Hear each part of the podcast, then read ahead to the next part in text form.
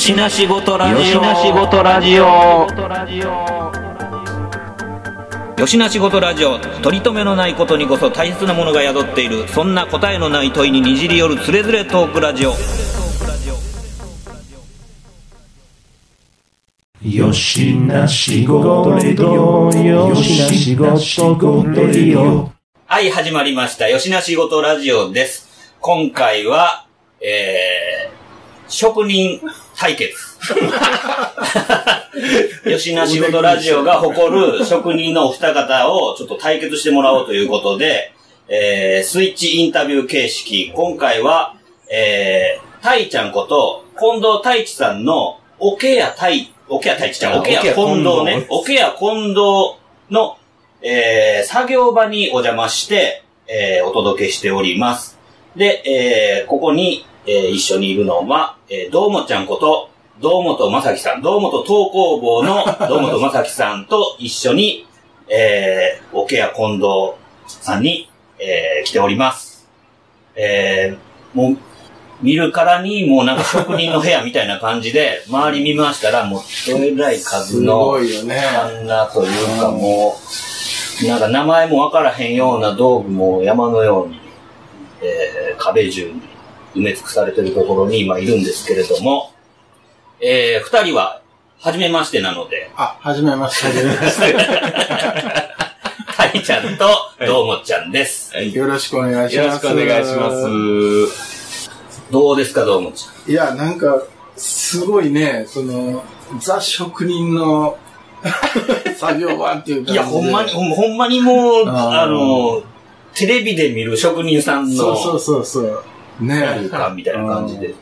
そう、あのあ僕、ここで一人でやってるんですけど、はい。あのなんつうのまあこれ、自分が工房を立ち上げた時に自分でまあ、いろいろこう工夫して作ったんですけど、でも、あの、この仕事場は、うちに僕が弟子入りしてた師匠のとこの仕事場を参考に、なるほどね。うん、そ、そんな、に、あの、感じで仕事できるようにっていう風な設計でそ。のなんか、演題みたいなっていうか、はいだいたいこういう感じで仕事する感じ。そうですね。。あの、師匠のとこももう板、板の間で、うん、で壁中カンナーだらけで、えー、なんか、昔ね、あのなんか、知り合いづてで、うんなんか高島の方に住んでらっしゃる、うんおけ職人の人のおー、はい。高島はい。はい、見に行ったことあるんですよ。はいはいはいもうまんまこんな感じでしたね。そうですね。大体ここう、ういう木の演台に、うんやっぱ壁一面の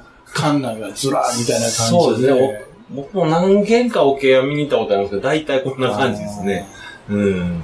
思ったのは割と狭いスペースでできるんですね。そうなんです。あのー作るもんの、が大きかったらちょっと広い場所いりますけど、うんあのーまあ、削ったり、その、組み上げたりする仕事は、まあ、基本的には畳1畳もあれば、あ道具置くスペースじゃなくて、作業スペースは畳1畳もあーれば、作業スペースよね。うん、できるような感じなんで、うん例えばでもこうなんか、桶とかね、一、はいはい。日何個作らなあかんとかやったら、よくわからんねんけど、工程ごとにうん、こう、置いとかなあかんかったりする。そうですね。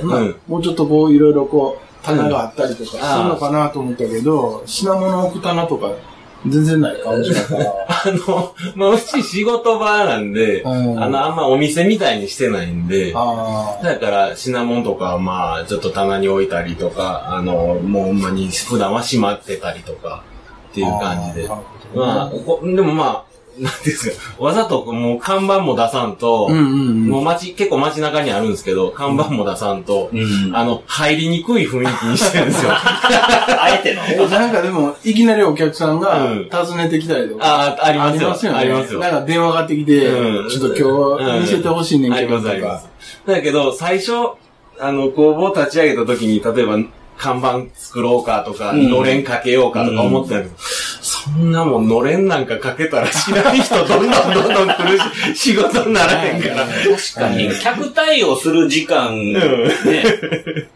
うん。だから、あの、それでも気にせずドカーンって入ってくる人いますけど。えー、すごいね、それは。うん。なんか京都でもやっぱりこう、割と路地歩いてたら、はいはい。染め物屋さんがあったりとか、あそうですね。あ、こんなとこで作業しやんねやっていうところって結構いっぱいありますあります。ね。その、町場の職人さんというか、うん。その、なんていうんですかね。例えば僕らでもいろんな、まあ、関係の職人さんのとことか、うん。あの、う売る、僕ら生地、えー木のまま、な色塗ったりしないでうん。仕上げることが多いんですけど、時々漆のもんとか頼まれたりすることあるんで、うん。まあ、塗り屋さんに、頼みに行くんですけど、そしたらもうそこも路地の奥の奥の、なんか看板もない真っ黒系の家みたいな、うんそこ行ったりして。まあ普通の人は誰もよう入らんような。ああ、うん。なんか職人ギルドみたい そうそう。なつながりがあっての、ギルドじゃないけど、うんそういうこうなんか横のつながりってあるじゃないです。かそういう例えば、はいここ発注する、まあ京都って割と分業のイメージやけど、うんそういうこう、これ発注するんやったらこことかっていうのはやっぱりその修行時代にこう、割とつできたつながありって感じなんーですか？そうですね。例えば材料とか、ちょっとした道具とかう、んなんか、そういうものとか、まあ、例えば僕らが、あの、桶なんで竹買ったりとかする。まあ、そういうのはつながりあるんですけど、桶に関しては、外注先はほぼない、ないですね。だからもう自分で、その丸太から完成まで一人でやるっていう感じですね。すごいですね。こんなでかいもんから、ここまでこう行くわけですもんね。ほんまにね。だから、今ちょっとまあ目の前にいくつか10個ぐらいあるのかな、うんあの、見、見持って喋ってるんですけど、ね、すごい、だからまあ、あの、細工物って言っていいぐらいめっちゃちっちゃい、この、まあ、うんあの、ぐいのみのシリーズのやつとかもから、まあ言ったらもう、樽的なサイズのもんまで全部やるわけじゃないですか。そうですね。もちろんそれは、あの、まあ部品構成的には一緒やけど、ああ、そうです。構造とかね。ねうん。だけど、サイズが違うと、もう、やりようは全く違うじゃないいですか。やー、そうですね。道具も変わってきますし、だから、大きいのも結構、時々、まあ、作ることあるんですけど、例えば、あの、お風呂とかね。あああうんええ風呂桶風呂桶とか。あ、昔のこんなやつそうそうそうですかあこあ、な、でも、うわ、思ってたよりでかいな。これねな直径120センチぐらいかな。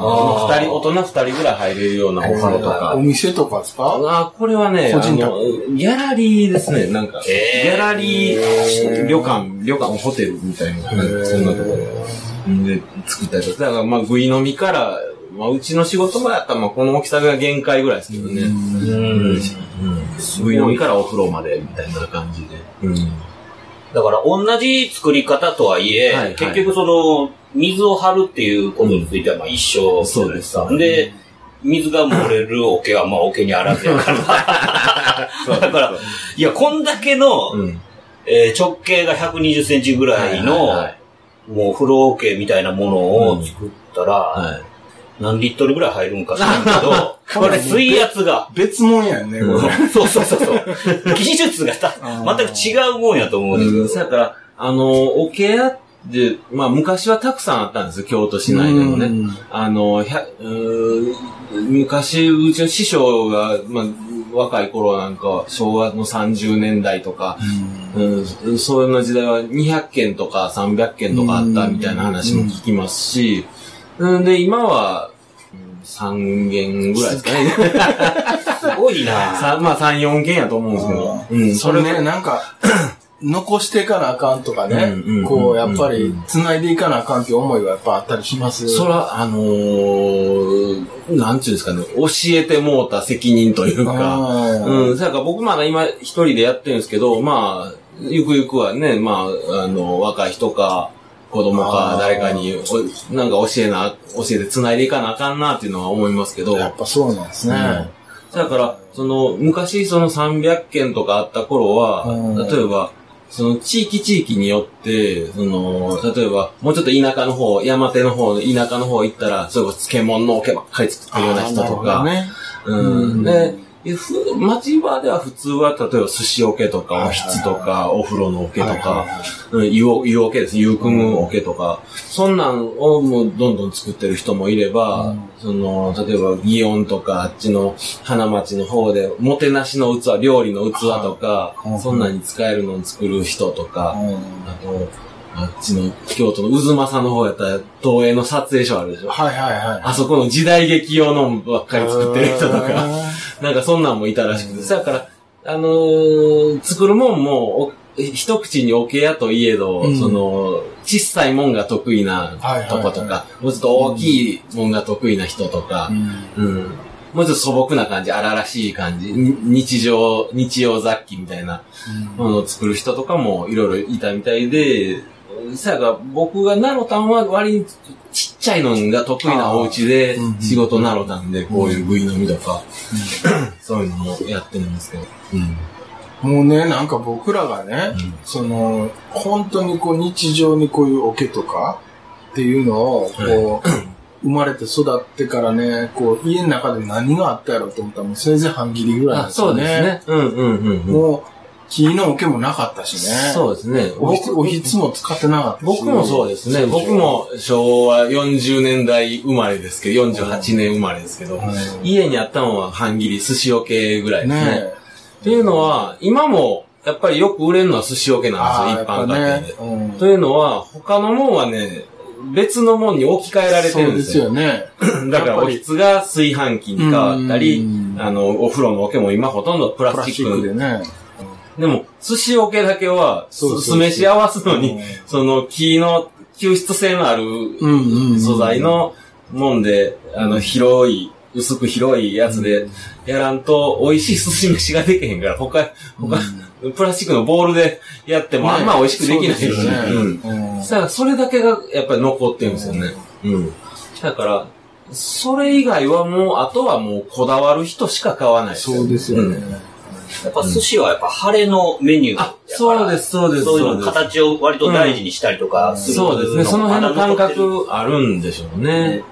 やっぱりこう、い家で使ってたイメージが残ってたんか、僕もだからあの、今、あの、実家出て、うん結婚して住んだ時は、こう、寿司桶は買ったもん。うん。うんそうですね。うんらこれは道具としてこれであるもんやっていう思いとかなんかそれは、やっぱかろうじてみ、なんか残ってるというか、だからね、あのー僕らその、例えば、忙しい時期、繁忙期っていつですかってよく聞かれるんですけど、うん。大体もう年末にかけてがむちゃくちゃ忙しくなるんですよ。あというのは、あのー大体今頃からでも、あの、注文を受けたら、じゃあまあまあ、あの、年内納めにしましょうか、みたいなのが、注文が溜まってくるっていうのもあるんですけど、あ。うんあの、お客さんがね、新年におろしたいってああ、いうな。るほど。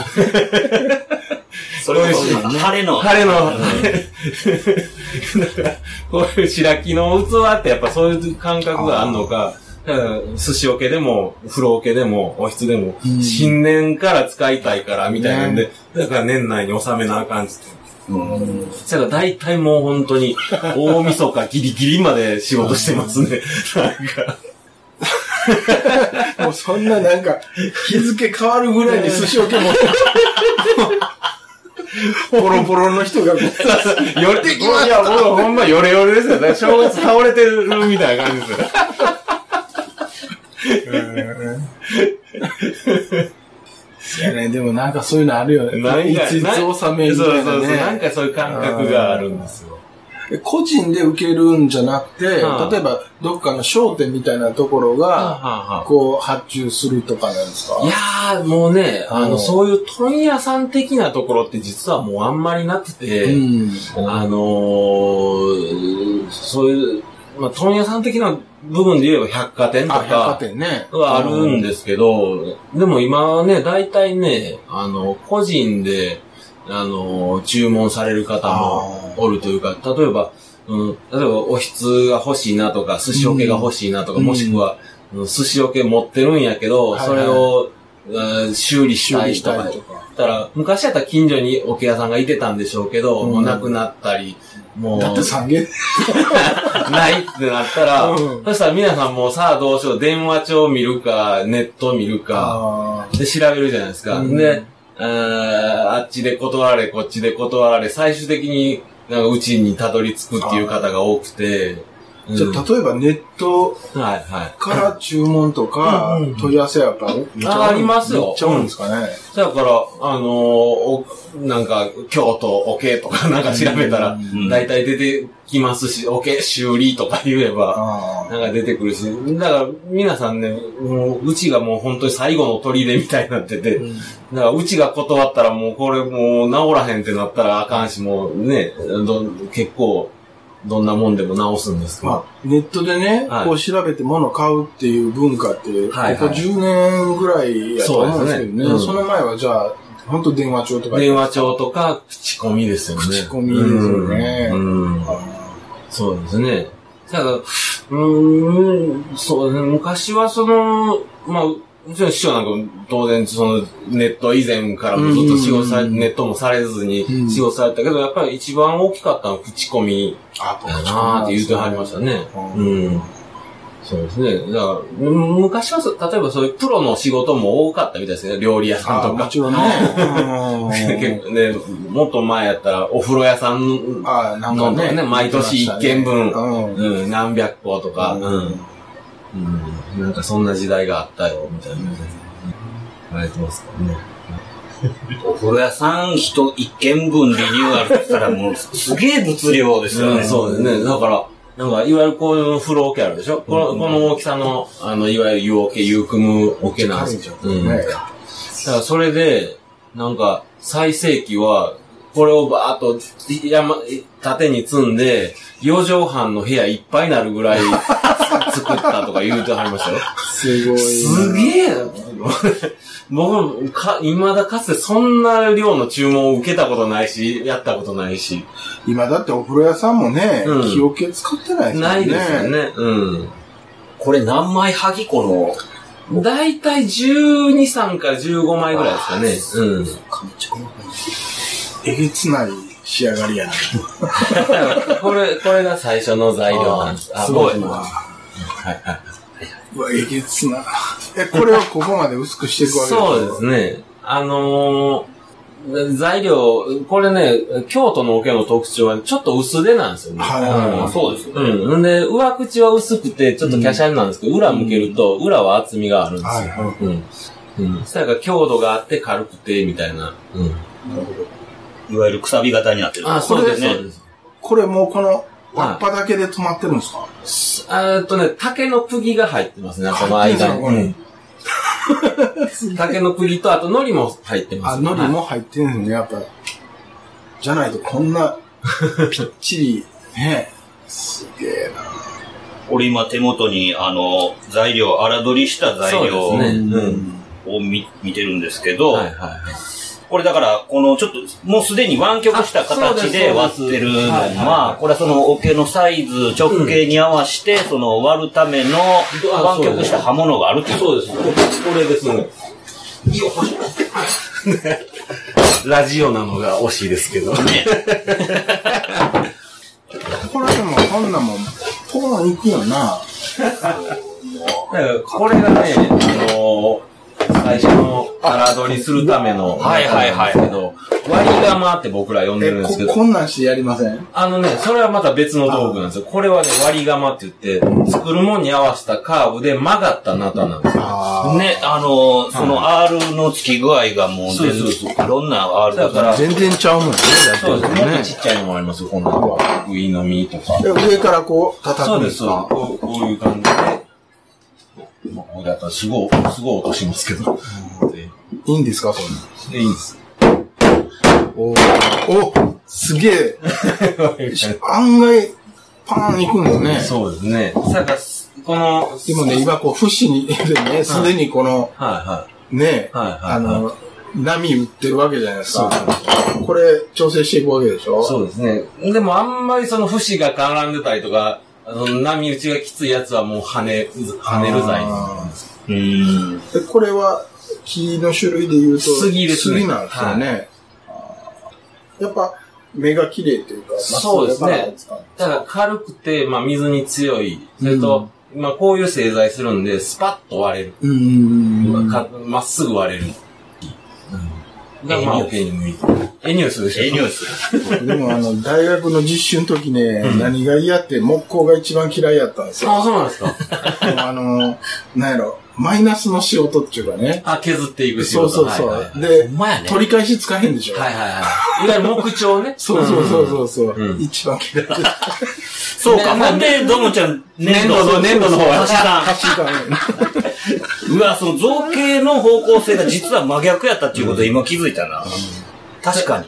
だけど、あのーまあ、いわゆる木彫はその木の塊から削っていくじゃないですか。どんどんどんどうんうんん削っていく作業ですけど、桶はね、あのーなんていうんですかね。例えば、すごく少ない材料で大きなものを作れるんですよね。ああ、なるあ、ほどね。そうか。例えばさっき見てもうたあの、お風呂、湯桶、うん浴槽ありますよね。うんあれなんかでも、あんだけの体型木、100直径120の体型木をくり抜きの、薄じゃないからね。薄じゃないから、ああんなんは大変な材料がいるじゃないですか。うんだけど、桶の場合は、まあ、そのまあ、う体積で言えば、うん、4分の1ぐらいの材料で、か、そうか。お大きいものが作れるんで。うん。だから、まあ、削っ、うん、か、うん、減らす作マイナスの作業のような足す、足す作業のような。組んでいったら、うん最終的な、その、なんちゅうかな、こう、殻のデカさっていうそうそうそうのは、もともとの材よりデカなる勢いでっていうことや。だからね、あのーそ、その部分で言うと、うんあのー、酒樽ってあるじゃないですか。はいお酒、日本酒のね。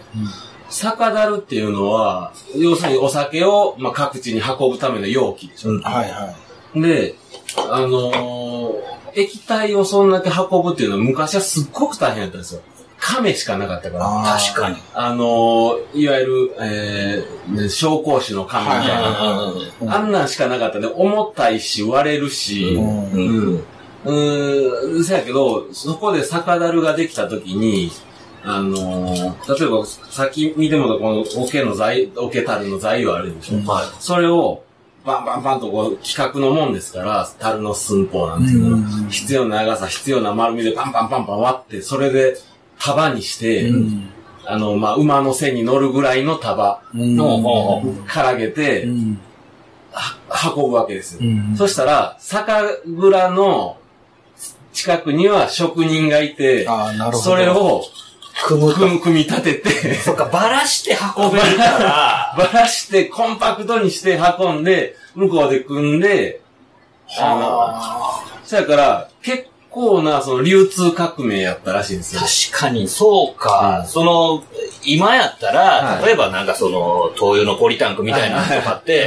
もう、空っぽの時も、うん灯油のポリタンクのサイズやから、っていうことですよね。そうそうそう。だからノックダウン式というか、まやな、すげえな、めちゃくちだから、あゃ合理的。のー僕使ってるこの杉は吉野、奈良県の吉野の杉なんですけど、吉野の杉は、その、昔からその香りがいいっていうのと、あの、まあ、日本酒、お酒なんかにはまあ特に合うっていうので、で、吉野はもうい一大樽材料の生産地やったんですね。木の育て方もそういう風になあって、なる用の、まあ、枝打ちもして、こう、なる、まっすぐ育って。で、だから、吉野は、その、樽材を作る樽丸屋さんです。あの、えー樽の材料の束のことを樽丸って言うんですけど、樽丸屋さんっていうの今もあるんですけど、ー。もうとにかく樽丸をガンガンガンガン作って、それを束にして今も、あの、各地の、まあ今も樽だけ作ってるようなところには送って、そこでみんな作って、みたいな。やっぱそうやってこう、もうそれならではで、生き残ってる、ね、アイテムもやっぱり、中にはやっぱ、そう思うとありますよね。うんそうですね。うんうんうんうん。ちょっとこう気になったのがね、はいはいこの道具とかもうこれ、はいはい。実はめっちゃ年代物とかじゃああ、そうですね。あの、僕とこ、道具めちゃくちゃあるんですけないんど、ですだけど、僕実はその、親がやってたとかでは全然なくて、自分の代からなんです。でも、道具だけはめちゃくちゃ古いんですけど、というのは、あの、道具集めは全部、ねあの、なんですか、工房さんとかはいはい。天神さんとかの古道具市で買ってやったんで、うん。そやから持ってる道具はかなり古いのあると思うんですよ。だだから、もうこの、これとかメンテナンスとか自分でやるんですか？やっぱり。そうですね。こんなんは、あの、結構荒く使うもんなんで、そんなにメンテってないですけど、だけど、ももっと、あの、削ったり切ったりするような道具とかは自分で全部取りで、うんやりますね。まあね、は、それ仕事半分みたいなまあ、そう。ですすよね。うんうん、そうですね。うんうんうん。いや、現地で組み立てれるっていうの、その発想なかったな。ねえ、す、すめちゃくちゃ面白いな。だからね、その、タルマルっていうのもあるし、竹もね、同じように竹屋さんが、ガンガン割って、ね、例えば10メーターなり10メーターをもうぐるんぐるんに巻いて、でも運べる程度の大きさに束にして、産地に送るっていうのもありますね。うん。うんだからうん昔はそれこそいろんなところの、の、うん門前にはそういう商売があったみたいで。確かに今でもその、まあ、おめでたい祝いの時とかには鏡開きとかがあって、ありますサバね。ナルありますもんね。はいはいはいはい。そうですね。あの、大体割る、こう、傷地を持った、はいあの、偉いの、偉い人は大体おじいちゃんやから、あんま馬力なくても割れるように鼻から割ってあるみたいな。やつね。なんかでもね、その、今言うてるね、はいちょっとしたことの置き換わりで、はいこう、そのものがなくなっちゃったりするわけじゃなはいいですか。はいはい。そうですね。うんでもね、今言うてるように、3件しかないわけじゃないですか。うんだから、そうやってこう、知らん間に置き換わって、うんこう、技がね、うん途絶えちゃうとね、うんもう復活できへんわけですよー、ね。無理やと思いますね。ねうん。そうそうそう。だから、その、その重要性というか、そうですね。いや、これ、いろんな人がなんか話聞きたいとか仕事見たいとか言うて来られるんですけど、写真撮ったり文章に書いたりしていただくこともあるんですけど、うん見せていただいても、これでは無理やぞ、そうそうみたいな。そう。絶対無理やろ。うんいや、だって、なんか、もうちょっと、大パーツみたいやもん。なんかどういう技術で作ったのかねとか、平気であるもんだって。いつか大パーツになるかもしれないそう。そう。ほんまにな。この時の技術ではこんなん作れるわけないみたいな。で実際そういう、もう消えちゃった技術っていうのもね、やっぱりあるでしょうねあるんやろうしね。うん、あるでしょうね。なんか前の話でも言ってたのは、あの、うんなんか、な、何に使う道具か分からへんとか。そうですね。あの、いろいろありますよ。なんか、あのだから、前話したのは、その、もう辞められた職人さんの道具を一式引き取って、うんで、なまあ自分の仕事でと同じような、あの、使い方の想像できるものは全部自分で使ったりするんですけど、これなんやろ？みたいな。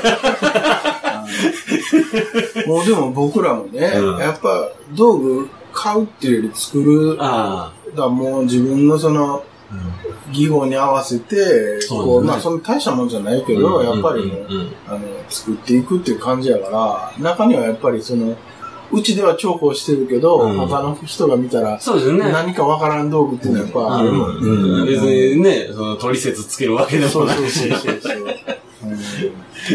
いや、本当に、あの、わけわからん道具って言ったらありますよ。なんかね、こう、丸以外のもんってあったりします？あ、丸以外で言えば、例えば小判型とか、うん、そうですね。いろんな、あのーまあ、あんまり角張ったもんは作れないですけど、例えば、そうですね、小判型とか、えーそうですね。この間、えーえー作ったやつで、えー。四角いの。へえうわ、それだいぶ四角いな。そう。ほんで、ニューバランスや。靴箱？靴箱、これ、あの、なんか、マジえ、これニューバランスから仕事来たんです。そうそうそう。でしょ？そうあの、しゅいわゆる靴箱の大きさで、靴入る大きさで、なんかいろんな伝統工芸で、の技法で作ったやつを作ってほしいって言われて。ニューバランスの焼きやばいな。向こうからデータ来たんで、焼き印屋さんに頼んで作る。焼き印屋さん、これニューバランスの焼き印どうすんねやろみたいな。そうですね。これ何個ぐらい作ったんでいや、すかこれも一個だけです。あ一個だけ。うん。なんか、あの、展示展示用用みたいな。うん。たら結構困りますから。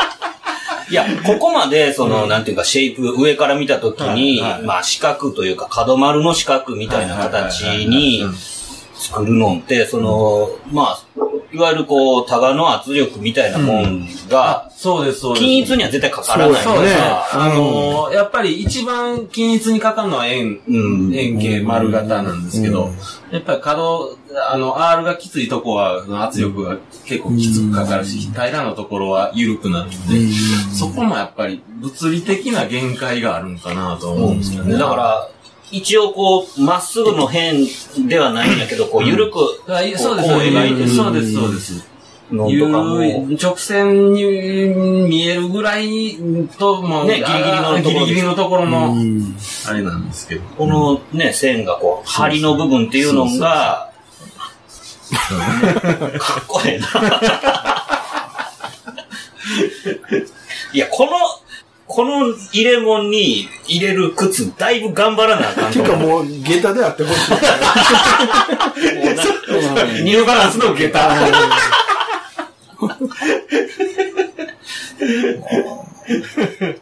うん。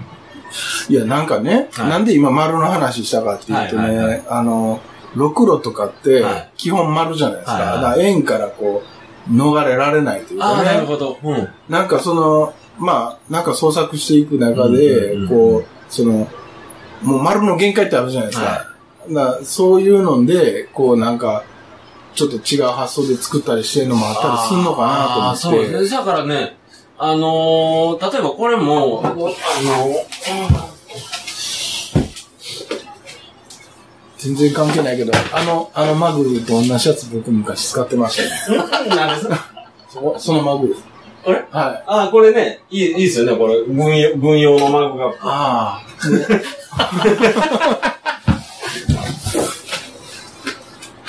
あ、す、すごい。図面みたいなもんだね。そうですね。普段普通のオケの場合は図面もほとんど書かないんですけど、は小判型とかになる、あ、これ、これ。思ったよりでかい。それだって靴入らなあかんそもん。うか。そうですねいわゆる靴箱ですね。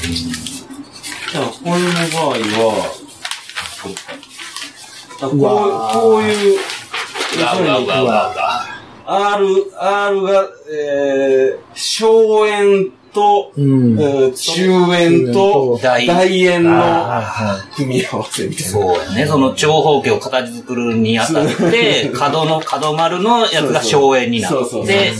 短辺のところが中そう、うん。円になると。そうそうで、ですね長辺のところが大円という。で、この円の中心に向かう角度なんですね、合わせ目ははいはい全部。だから、それの、この小円の中心に向かう線と中円の中心に向かう線が交わるところは合うんですよ。なるほど。あ ということは、その、木のその剥ぎ合いも全部そのセンターに向かっていくってそうです、そうです。いうことか。だから、ちょっと今見せたその、四角のやシューズボックスのやつはちょっとややこしいですけど、いわゆる普通の小判型とか楕円形っていうのもそういうことですね。あそうですね。その、力の方向。あ。それはこう、集中するように。そううですね。あ、あこれがわかりやすいかな。おお。これは何なんですか？これはね、ワインクーラー的なやつやったと思うんですけど、うん。だからこれは、うん、このこ、ここを頂点に、えー中心とする大円と、ここを中心とする小円の組み合わせなんです。それが交わるような格好で。でもこれ、小判型の場合は図面書くんですけど、あの、普通の丸型というか、いわゆる、あの、寿司桶とかおひつとか、そんなんの場合は、もうただの寸法帳です。ああ、そういうこと。えーなんかちらっとね、あんま図面引かへんって言ってましたよあのね。口径と高さと、うん落ち具合と、はいはい上の厚み、下の厚み、底裏の、とか、タガの位置とか。確かにね、ろくろ引くときも、うん。トンボって言って、こう、T 字のこの棒なんですよ。それ深さの、それだけであーなるほど。引くっていうか、だから、深さと幅だけ。それはもう品物のたんびに作るんですか？そうですね。アイテムごとにトンボを作って、それで弾くっていう感じで、もうでも、まあそんなびっちりは覚えてんけど、だから、うんまあまあまあ、そうやけど、でも一応それをゲージに作ってるってことそうそうそうそう。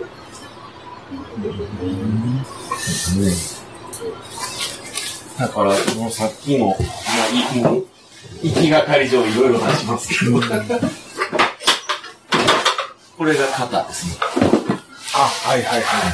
こうゲージというか。そうそうそうそう。例えばこれやと、一寸七分って書いてますけど、丸みと合わせ目の角度す。あそういうこと、そういうこと。そのね、あの、合わせ目の角度、中心まで向かっていく角度のゲージ。そうだから、えーと、ももっと大きい、もっと大きいやつとか、いこれ、僕ら尺寸でややってるんで、これ一尺ですね。あ直径一尺。もっとでっかいやつ直径四尺九寸とか。ーうわ、もう、ほぼ R かどうか見ては分からへんぐらい。これ、もちろん手作りなわけですそうです、そうです。あ、これ、これ出てきた。ニューバランスよ。なるほど。これでも実はね、はい。例えば、はい。このゲージは、はい。若干こう、内側気味にと取らな合わへんとか、なんかそんなんあったりしあます肩の癖ですか？そうそうあります、あります。あ、でも、結局、自分で作るんですけど、うん。その、この型が正解か、うんこれはもうめちゃくちゃ丁寧に作るんですけど、はいはい。この型が正解かどうかは、組んでみないとわからないんで、ね、結局現物合わせで、修正。物、で、現物合わせて、例えば、こう、角度が、んちょっと内が甘いとか、外が甘いとかなったあら、ーそこでわずかに修正して、直し直しで、何個か作っ、あの、試作しながら、うん、修正していくっていう感じです。うん。まあそこはやっぱだからこその手作りというか、そういうことなんですね。そうですね。なる木、大体相手が木やもんそうでね。すね。だから、ただまあ、そうそういうどーもちゃんも、相手に粘土やもんね。そうやな。うんいやでもだいぶあれやで、甘えてんで。多分だからその粘土は甘えを許してくれる部分と甘えを許してくれない部分っていうのは、その木のそれとは全く全然違うくて、うん。そうそうそう。だから、こう、なんていうの、甘えれるものをアイテムにするというか、あ あ、なるほどね。うん。いやもうこれはこんなもんっすよっていう、こう、なんていうの、あの、不揃いさを良しとするのを、なるべく商品にしたああ、なるほどね。それがまあ自分の作品のカラーにもなっていくんだよね。ある意味ね。うん。いや、だからそれもなんかその、まあ個性みたいなもんで、うんあの、そこめっちゃきっちりきっちりする人あもいるし、だからそれはその人のそのまあブランドというか、うん。まあ作品のカラーになるし、で、そんな人がほな全部きっちりきっちりかって思いきや、うん。なんか、あの、釉薬は雑やったとかっていうのとか出てきたり、その形状はすごいきっちりしてるけど、こっちは、あの、あんまり気にしてない、色についてはあんまり気にしてないとか、なんかその逆があったりとかっていうのがいろいろあるから、まあ、作者の分だけ。うん、うん、まあね。でもなんか、京都の、あの、陶器作ってる人は、うんうん。やっぱりこう、作業場ビシッと綺麗で、であ、ー物もカチッとしてるっていうのが、その京都の訓練校ってあるんやけどはいはいはいはい、あそこがやっぱそういう教えああ、なるほど。な。で、あとやっぱり、その、磁気門ってさ、はいあの、土門と違って、うん鉄分とか汚れがもう一切ダメやから、ああ、不純物そうそうそう。だから、やっぱり、そうなんかなとは思うけどね。ああ、なるほど。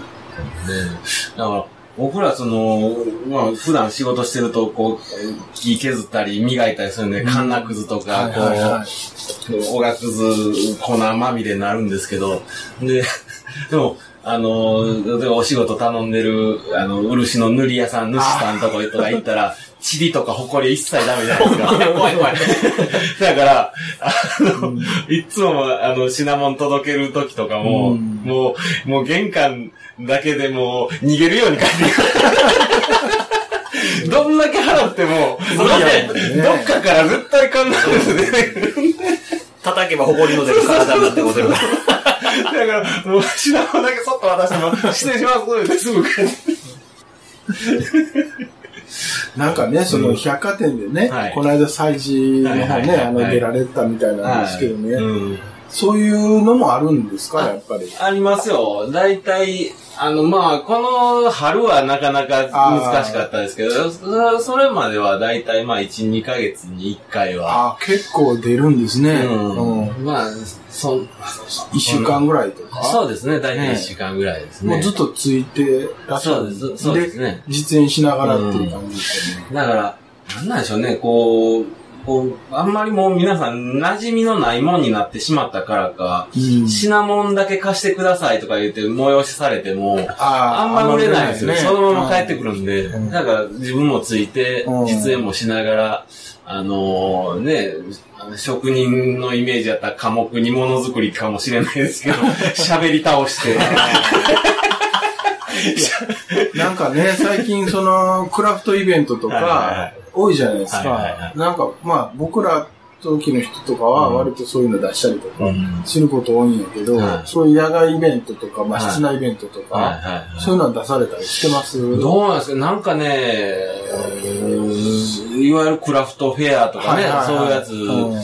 そう、なんか、あの、単価が低いのか、あんまり出て、出たことがないというか、あの、うん。出たことないことないんですけど、うん。なんか、うわお客さんが引いてしまうというか、あ客層がちょっと違うの客層がかな違うまあそれはあるかもしれないねうんうんちなみに、だ値段って僕、全然聞いてないし、わからへんけど、まあおそらくこれぐらいやろなっていうイメージやと、まあ今ここでは言わないですけどはいはいね、はい。あの、外でこう気軽に買える値段ではないでしょ。そうですね。うん。どうなんですかね。まあ、ね、値段はまあもう、僕ら手間分しかつけてないとは思ってるんですけど。例えばね、いなんかこうギャラリーで個展とかそういうのもあるんですか？なんなんでしょうね。オケの不思議なところで、いわゆるその、工芸品ともまた違うような。うん。例えば、うん。まあ、と、陶芸でも、その焼き物でも、その日常使いのもんとうん作品的なものってあるじゃないですか、うん。作家先生の。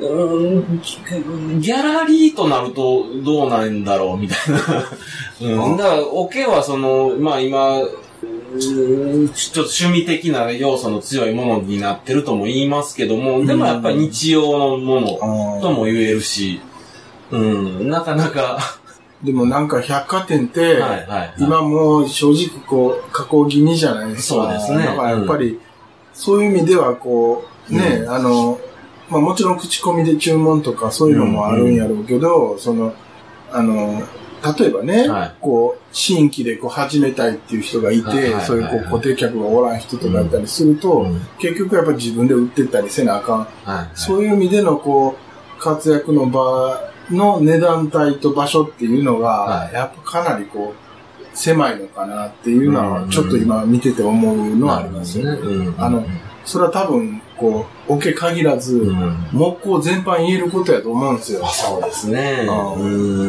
やっぱ、手間かかって値段かかる割に、うん。やっぱり、あの、パって、こう、買うにはちょっと高いっていうね。だからね、あのーまあ、もうこ、もう今、今もまあ若い子とかもおるんですけど、うんなんか、やっぱり、なんやろ、まあ、いろ、若い子らの活動を見てても、うん。その、なんていうんですかね、もう、やっぱり、その、なんていうんですかね、本域の仕事のものを作っても売れへんからかもし本気で言いましょう。売れへんからかもしらんけど、お茶濁してる感じっていうかね。まな板とあか、ーカッティングボードとかうん、コースターみたいなのばっかり売ってるんですよね。はいはいはうんまあ確かにそれやったら売れると思うんですよ、フェアとかでも。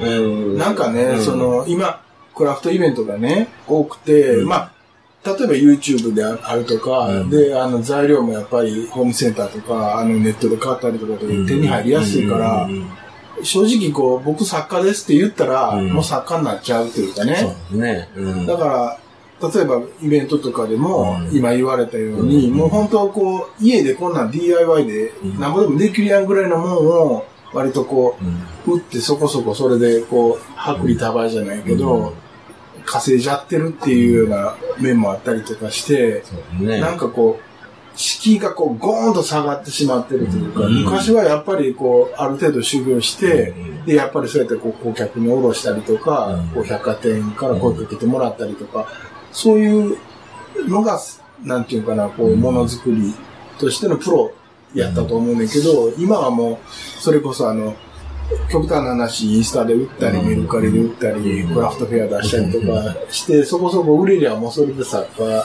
っていうような感じになっちゃってる人もいるっていうかさ。まあ、その、生産者と顧客が直で、その、取引できるうん。という、まあ、世の中になったおかげで、うん。まあ、ええ面もあるんですけど、ね、そうそう。だから、その間の、まあ、いわゆるこう、中間の仲買人みたいなものが、うん。その品質をある程度担保してた部分っていうのがうん。崩れてしまったっていうのは、あるかもしれないですね。うん。だから、僕でもね、例えば、あの、まだ弟子時代に師匠のとこのお店として百貨店に、あの、はいはい。実演行ったりとかしして、うん。品物並べたりしてた時でも、うん。そしたら、もう、品物陳列するじゃないですか。うん。そしたら、昔だと百貨店の古参の社員さんみたいな、うん。例えば器物とか、はい。い、ろんな行事物とかに詳しいおじいさんの社員さんとかが、もう器の並べ方、これには全部約束があるみたいな。はいはいはい。こんなん全然あかんと。これとこれと一緒に並べたらもう話が違うっていう。ことで。もうめっちゃくちゃ、ま、毎年行ってたんですけど、行くたんびに厳しく教えてもうて、うん。で、休憩時間には京都におるんやったらここの美術館とここの美術館とこれ行けとか、うん。えー年に一回はちょっと美味しい、ええとこでご飯食べろとか、そういう、そうなんていう自分の高めるために、うん。勉強しろみたいなことをめっちゃ教えていただいて、うん。そんなんてやっぱり今でも糧になってるし、ううん、なんかそういう部分って、なかなかね、あのー値打ちがあったんやなとか思ったり、うん。うん。ねお僕らその、駆け出しというか若手で行ってる頃は、お客さんの方がオケに詳しかったりとかああ、それはもうあるあるですね、ほんまに。客に教わる。逆に言うと、ああ、そうですかみたいな。恥ずかしい話やけど。僕らでも陶芸って言っても、ここしか知らないわけで。ここを深く知ってるだけで、こう幅広くは知らんからう、ん。お客さんの方が、やっぱりこう、教陶芸教室とかの方が、こう、高度なことやってたりとかして、こまあその焼き物文化全体をまるっと好きでうん、これも見に来てるっていう人がいたりすると、もうなんか生き字引みたいになってくる人がいるから。ね。うん。で、いろんな文化に通じてる人とかね。確かにね、一職人としての世界観と、そういうこう文化まるっと好きな人とは、太刀打ちできへんよとこ。う油汗かきながら接客してましたよ。うでもなんかね、この、作り手が接客もせなあかんというかね、うんまあ、それ好きならいいけど、うんやっぱ一番は作るのが好きなわけじゃないですもちろんか。そうですね。百貨店大変でしょ結構ね。まあ、まあ確かに。でもまあまあ僕は、まあ、まだ人に会うのも好きやし、まだマシかな。え、もうじゃあ全国行きはるんですか割とそれでそん。な全国ってほどでもないですけど、だから行くとしたら関東か関西かですね。時々九州とか。あ、九州とか。Yoshinashi Go to Radio. 地方、地方に、地方、地方によっての、うん。いや、だから、ラスイチになると、うん。もう絶対間違いなくニーズがこう集中するんだけそうやね、だから、もう案外もう、なんか、僕入門したというか、師匠のところに縁あって入った時がもうほぼほぼそれぐらいの数に減ってて、うんだけど入った時、師匠のところではもうめちゃくちゃ忙しくて、うん。まあそのタイミングもあって、ちょっと、あのー手伝いに来えへんかみたいな、はいはいはいバイトで来えへんかみたいなうんきっかけで入ったんやけども、うんだから、そっからもうずーっと忙しいですね。うん。だから、最後のレコードバリアみたいな感じですね。ほんまにね。いや、だから、それが、ほんまにまさにレコードバリーの話じゃないけど、そのレコード文化が消えてなくなるかって言ったらなくならへんのよね。あのね、ね粘りましたね。うんうん。MD 文化なくなった MD 文化なくなりましたね。MD 再評価あれ、どういうことなんやろうね。その、MD は消えるけど、じゃあ、アナログレコードはなくならないっていうのの、その、分け目。やっぱアナログやからじゃないアナログが強いんかな、やっぱり。現実、でっかくてかっこいいっていうのもありますし。ね。ね、やっぱり、あの、レコードはやっぱあのジャケットサイズがあってこそのやっぱグラフィックとかもあるからね。いや、結局確かにまあ、その、うん。オケそのものも、うん。そのまあ、半切りの話があったけども、やっぱりこれじゃないとあかんっていうやつが絶対ある限りは、それはまあずっと、そうですね。うん。で、あと、なんか、まだまだ知らないおけはいっぱいありますね。ああ、なるほどね。でそれは大体お寺とか神社から持ち込まれることが多いんですけど、はいはいなんかの、まあ、向こうの、うんお寺の暮らしで使うもんとか、儀式的なもんで使うもんとか、うんそんなんを、えー新調したりとか直してくれとか、おこんなん初めて見ましたみたいなのもありますよ。確かにやっぱ、墓参りにはオケいるし、尺もいるしってなったら、ね、ままあ、今やそのプラスチックでもうなんか 青いバケツでやってる、もうなんか例に置いてあるやつで済ませてる人が、まあほとんどとはいえ、うんやっぱそれじゃのうてこれが欲しいねっていうっていう人、といるもんね。います、います。うんそうですね。その、お、桶に家紋入れてくれとかね。だからやっぱりそういうこう、形をちゃんとしとかなあかんっていう場面に使われる道具っていうのは、う。んやっぱり生き残り続ける。そうですね。結局文化、文化だな。うん。だからそういう文化と通じてるからっていう部分なわけですよそうそうですね。う。ん。何でもええわいっていうところには文化ないですからね。なんか、だから、まあ、そのさっきのその、売り手と買い手の関係性が、まあ、インターネットとかでガラッと変わったことによって、はい。その、売れ方とか、売り方っていうのは、まあ、どんどん、これからもひょっとしたら変わっていくんかもしれないけれども、そうですね。うん。でも、その、品物自体の、その、使われ方というか、まあ、その、手に入れたいと思う人たちがいて、それがその手に渡って使われるっていうこと自体は、まあ、変わらないから、そうですね。ね、だから、その中で、未だにこうやって、まあ、あの、新しい形のものができたりとか、はい磨かれ続けたりとかするもんが、はい。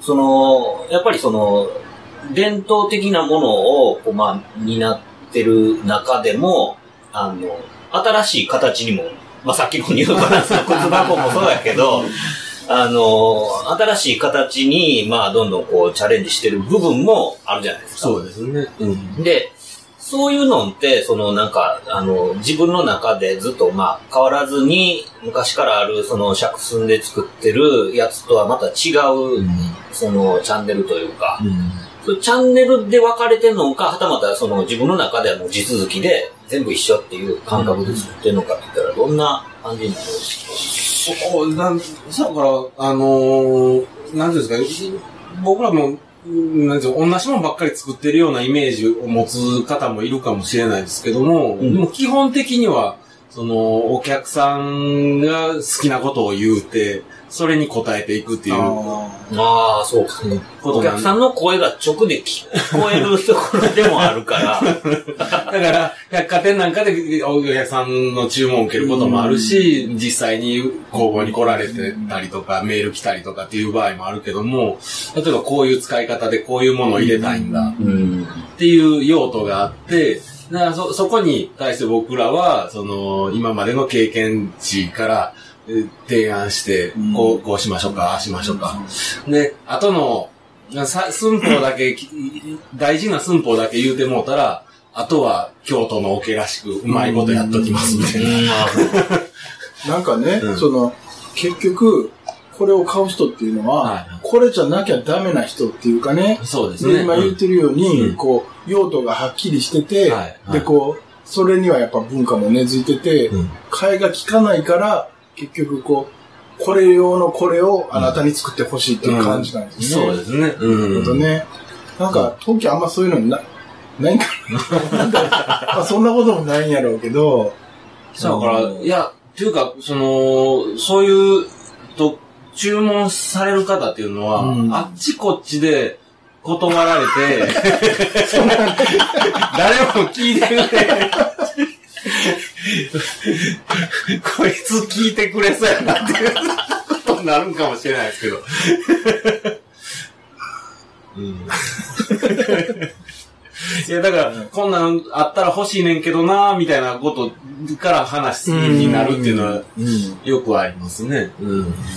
だから今その、なんか見し、ちらっと見せてもらった、うんその、小判型で見てたあの、ワインクーラーみたいなやつとかはいも、まあ、もともとなかったもんじゃないですか。ワワインを冷やすもん自体はなかったもんで、まあまあね、うんうん。だから、うん。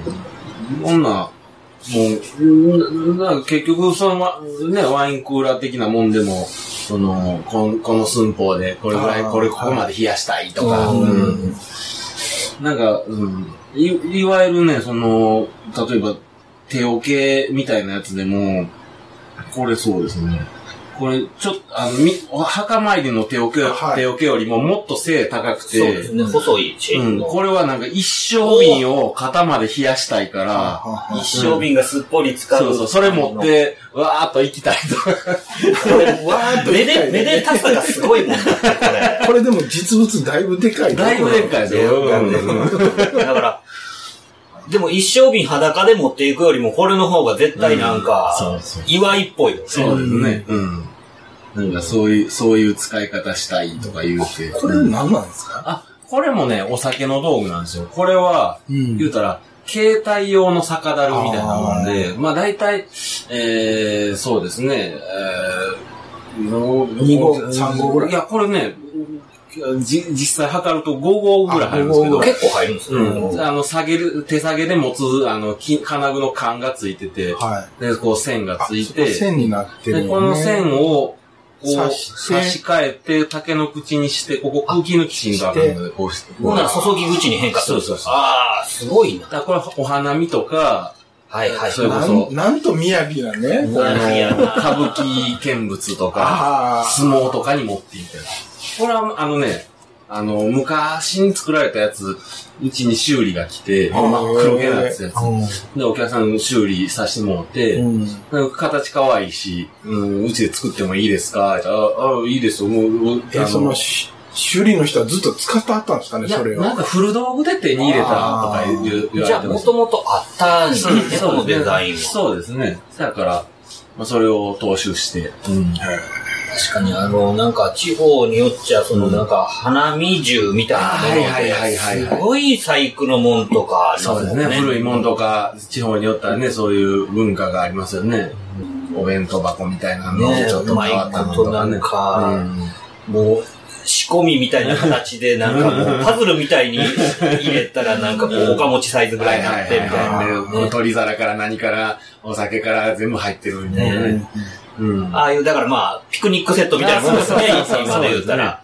いや、だからこれも、まあ、まさにこの形のものがあって、うん。実際、あの、僕作ってるんですけど、僕、まあ、それ、この展開として、まあ、この雰囲気で、なんか、ちょっとね、ああの、お皿とか、ちょっとおおつまみが入る一式みたいなのは、ちょっとやりたいなと思ってるんですけどね。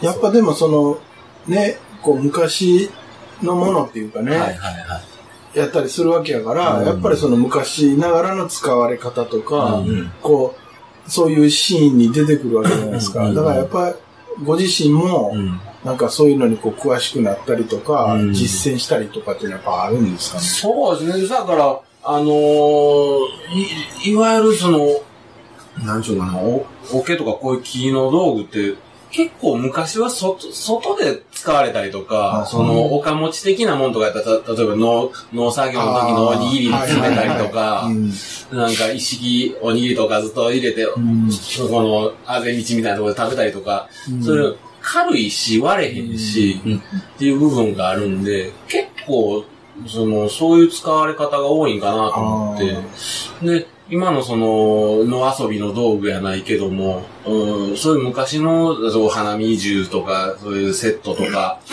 そういうなんやら揃えみたいなの見てたら、結構ね、そういう、うんまあ今で言うところのアウトドア的な使い方って、なんかこれ結構繋がるぞとか思ったりね、なんか自然になんか、逆に家の中のは塗りのものやったりあするんかな。はいはいあーうんそうかもしれないですけどね。うん。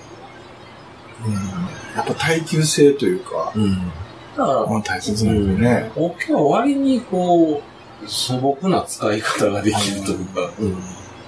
そういうのもあるのかなと思うんですけどね。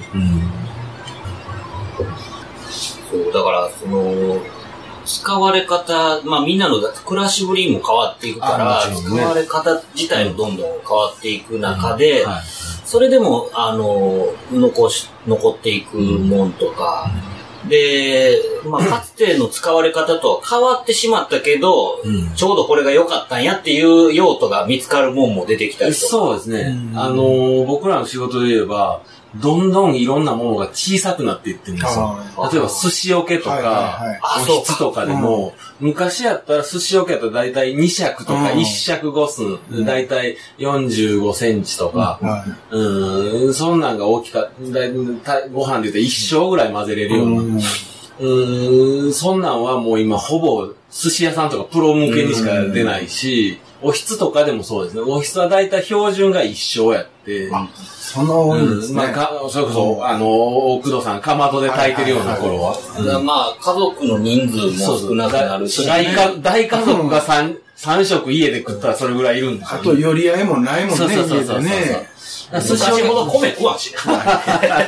そうですね。だから、あの、寿司桶なんかももうどんどんどんどん小さくなって、そそれこそ、今だいたい、うー一般家庭向けで、この36センチ、一尺二寸っていうのがよく出るんですけど、これでだいたいご飯5合ぐらい混ぜれるんですよ。うんまあこれはう、ちあったん？これぐらいやうんこれぐらいですよね。そうやけど、これでも、その、一尺二寸36センチでももうでかいと。もっと小さいのにしてくれ。なんやったら戸棚に入らへんと。確かにね、置き場所が、置き場所大体冷蔵庫の上とか。冷蔵庫の上でしたね。それがちっちゃいちっちゃい、もっとちっちゃいのないか、もっとちっちゃいのないか言われて、ああ、ない、あないけど作りますよとか言ってたら、なんかどんどんどんどん小さくなって。そうか、そうなるわな、だって、まあまあ、ね、4人家族ぐらいで、ちょっとやろうかってなっても、そんな大量に作られへんそうので、だから今ね、百貨店なんか行ったら、あの、ご夫婦、うん。うー例えば50代、60代のご夫婦が来られる、えー子供たちももう独立した。うん。そしたらもう、んむちゃ、寿司作るとしても1号とか、もうままごとサイズみたいな。1号とか2号とか言われるんで、だから、ほんと、8寸とかね。8寸。20ほんまそれぐらいですよね、なんならね。うん。そう、実際に、だからまあ、炊飯器も、うん。ちっちゃいもんね。だからそうですね3号炊きとかがまあメインのボリュームになってきたりとかしてそうです。うちだから、あの、最近買い替えた炊飯器ちっちゃしたもんね。だから,、うん。やろ？だからもう一人で食べるときって、1合食べへんから、うもうより少なく炊けるように。そううん。でそうこの間炊き込みご飯2合半ぐらい炊いたら、あの、パンパンで、もうなんかあの、なん対流せえへんから、パカッて開けたらもう、もう、ピッチリ。なみなみ。これあかんなとか思って見てんけど。そうそう。だから、うん釜のキャパシティを丸々使ってる家なんてないでしょっていうぐらい。そうですね。うん。だからおひつもちっちゃいの言われますよ。もう、あー1号半のおひつ、こんなおもちゃみたいなしてくれ。そうだから、その、旅館とかで、その、部屋ごとに、その、ね、お室で持ってくるのとかも、もう、そうやれんじゃどんどんちっちゃなってるよね。そうですね。あんな食わへんしな。そうそうそう。やっぱでもまあそういうライフスタイルに合わせて、変化っていうのはもうひ必要不可欠やよね。そうですね。ね。でだから、それももう、僕らが考えてどうこうじゃなくて、もう、要望に合わせていったら自然にそうなそうるのよなっていう。うん。好きなやつあっても、注文キー品が立つくらい。もうそれはまさしくその通りだよね。これ好きなんやねんけどなっていうのは、もう自分の勝手な思いなだけでめっちゃわかりますよ。うん、だってもう、注ね、在庫残ってて注文来てへんかったら、もう作りようないもんね。確かにね。まあ自分のそのお気に入りのやつと売れ筋とはまた違うからね。そこまだ、あのね、フォーカスしていかんとあかんのですけど。なんかパッとひらめいて、そういうこう、新たなもんで作ったりするときありますやっぱ。ああ、そうですね。おど裏は関係なしに、例えばこんなん、あ、こんなんいけんちゃうんかな。絵に描くとかはありますけど、あうんまあ一応アイデアのストックとして持っておくっていう感じですね。で、なんかのタイミングで、うんこう、まぶして出すとか。なんかね、でも今、聞いてたら、その、すべてに用途があって、それに合わせてるの道具じゃないですか。そうですね。だから逆に言うと、うん。今まあ、プラスチックに置き換われて、うんこう、用途として減って、こう、需要が減ってるわけやけど、逆にこう、これならではの用途をはい。活かしたうん。ものが新たにできればはい。はい。そう。いいわけですよね。ね。うん。うん。まあ、それは陶器も同じことで、うん。いろんなものが置き換わっていってるけど。こう、もうちょっと頭柔らかくして、うん。例えば、それでしかダメな需要が生み出せれば、うん多分それでいいんやろうなと思うとこはあるんそうでですすね。ね。うん。だから、うんね、あのーお昔から作ってるもんやったら、例えば寿司桶だ、おひつだとか言ったらもう、寿司桶は寿司のもん、おひつはご飯入れるもんって思うけど、うんちゃう人もおるかもしれないです確かにね。うんうん。結局そういう提案ももう作り手がしていかなあかんかったりするところがあるもんね。何がやろうな。いや、でもね、ま、まだまだし、その、持ち込まれる仕事の中に知らない用途のもんとかもいっぱいあるんですよ。なんか、釣りの道具とかね。あはい。あ、釣り道具とかありそう、なんか。釣り道具とかもね、あのね、関西ではあんまりいないんですけど、その、いわゆるえ東京の江戸の釣りですか、はいあのうん細かい道具でちっちゃい魚を釣る棚を釣ったりするような、はいはい。あんなんの凝った人がね、東京とかにはおるんですよ。だかビクとか、あ、そうそう、桶のビクっていうのもね、ねあるんですよ。うん。うん。えちょっと。ビク。ー確かにもう釣りも、うんあの、釣り道みたいな釣りもあるから、うん。ねだからあれもこう、凝る人はもう凝るもんで、うん。いやあれはすごいですね。うん。あ、これか。これだ。へこれはビーッグ、ちっちゃいです。これぐらいで、ビッグと餌入れとかで、うわうわうわ。なんか、あのー魚入れる穴、蓋に穴が開いてて、えー中子って言って、そこに仕掛けとか餌とか入れるうような。わうわいわゆる、あの、和のタックルボックスや。あそうです、そうです、そうです。そらプラスチックになるで、これは。だってもう作れる人おらんもん、こんなん。ね。そうか。なんかね、その、例えば海外とかはいではこう、こういう文化ってどうなんですかいやね。もちろん、あの、ありますよ。あの、それこそヨーロッパワインとかウイスキーの樽もあるし、あのスイスとかにもこう水汲むようなお大きいの、ね、桶のバケツとか、貝羽桶みたいな、う。ん、そんなんもあるし、あの、あの人、桶職人ですよ。えー、ハイジのおじいさん。ああ、桶職人なんですか。いや、桶職人というか、桶も作れる、ああ、なるほどね。、村の木工屋みたいな。木工屋みたいな。なんか、おおけ、おけの作るような道具とか、うつ、書いてあるんです。すげえ。これ作ったんですよね。作りました、作りました。